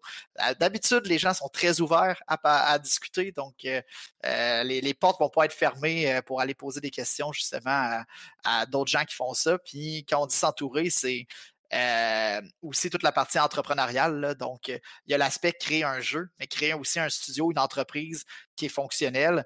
Euh, il y a des tonnes de ressources là-dessus. Euh, si vous êtes à vos études universitaires, nous, à l'Université Laval, il y avait Entrepreneuriat Laval, qui est comme un, on va dire, un organisme à l'intérieur de l'université qui se jumelle à beaucoup de programmes ou qu'ils ont plein de formations qui sont gratuites quand tu es étudiant pour apprendre là-dessus. Mais il y a des organismes, euh, on en a un euh, dans la ville de Québec qui s'appelle le Camp pour toutes les startups. Donc, euh, tu as une nouvelle startup, tu peux aller parler aux gens là-bas, puis ils vont te parler de c'est quoi leurs programmes qui ont euh, de formation. Puis des fois, c'est pas nécessairement genre euh, je m'en vais à l'école étudier. Là, c'est tu travailles sur ton propre projet d'entreprise, mais tu as des experts qui sont là pour te conseiller puis le faire. Donc, Comme un espèce d'incubateur, je pense, là, un peu de projet. Là. Fait que là, ben là, les exemples qu'on donne en ce moment, c'est beaucoup pour la ville de Québec parce qu'on est ici, mais il y en a dans, dans, je pense, toutes les, les, les, les villes au Québec, d'une, on va dire d'une certaine taille. Je pense dans les villages, ça va peut-être être un petit peu plus dur de trouver ça, mais ça reste que tu peux aller de temps en temps euh, à la ville la plus proche ou qui ont ce genre de service-là pour avoir des discussions puis euh, euh, de perfectionner justement ton, ton entreprise autant que ton projet, d'apprendre à le vendre, à le présenter. c'est, tellement important, là, donc s'entourer au maximum, moi, ça serait mon conseil numéro un. Euh, Marc, euh, conseil? J'ai pas mal le même conseil euh, que toi. Euh, pour vrai, pratiquer. Fait, essayer de rentrer dans le jeu vidéo, des fois, les, on, on regarde beaucoup plus le portfolio, qu'est-ce qui a été fait par les, les, gens que juste Ah, je veux aller dans le jeu vidéo parce que j'aime le jeu, les jeux vidéo. Fait les, ressources sont accessibles. par exemple, si vous voulez faire du, développement de jeux vidéo, ben formez-vous, euh, regardez les, les, chaînes de tutoriels euh, de, Unity ou d'Unreal, dépendamment de ce que vous voulez euh, pratiquer. Si vous voulez faire du community management, ben infiltrer un Discord hmm. de, de, 100%. parler avec le monde, montrer que vous êtes capable de le faire. Euh, plus, plus que, d'avoir des, juste des, des, des compétences connexes, des expériences dans un autre domaine. Essayez de vous mettre les mains dans le domaine, ça va être euh, une bonne porte d'entrée si vous voulez rejoindre le studio. Ben, c'est de très bons conseils. Merci beaucoup. J'aimerais, avant qu'on passe vraiment à la fermeture, fermeture, remercier le raid qu'on a eu de Xylon QC. Euh, donc merci pour le raid, bienvenue, puis écoute, euh, merci encore euh, mille fois pour le raid. Voilà. je sais pas si c'était un mot de fin. Oui, ben dernière chose, on a évidemment mis le lien de Fika Production dans le chat tout au long de la soirée. Est-ce qu'il y a d'autres places autres que. Ben, le Discord aussi, d'ailleurs, on l'a mis, mais est-ce qu'il y a d'autres places, d'autres réseaux sur lesquels on peut communiquer, soit avec vous directement puis que c'est ouvert au public, ou avec Fika, ou euh, Donc, euh, c'est le temps de promouvoir ça un peu.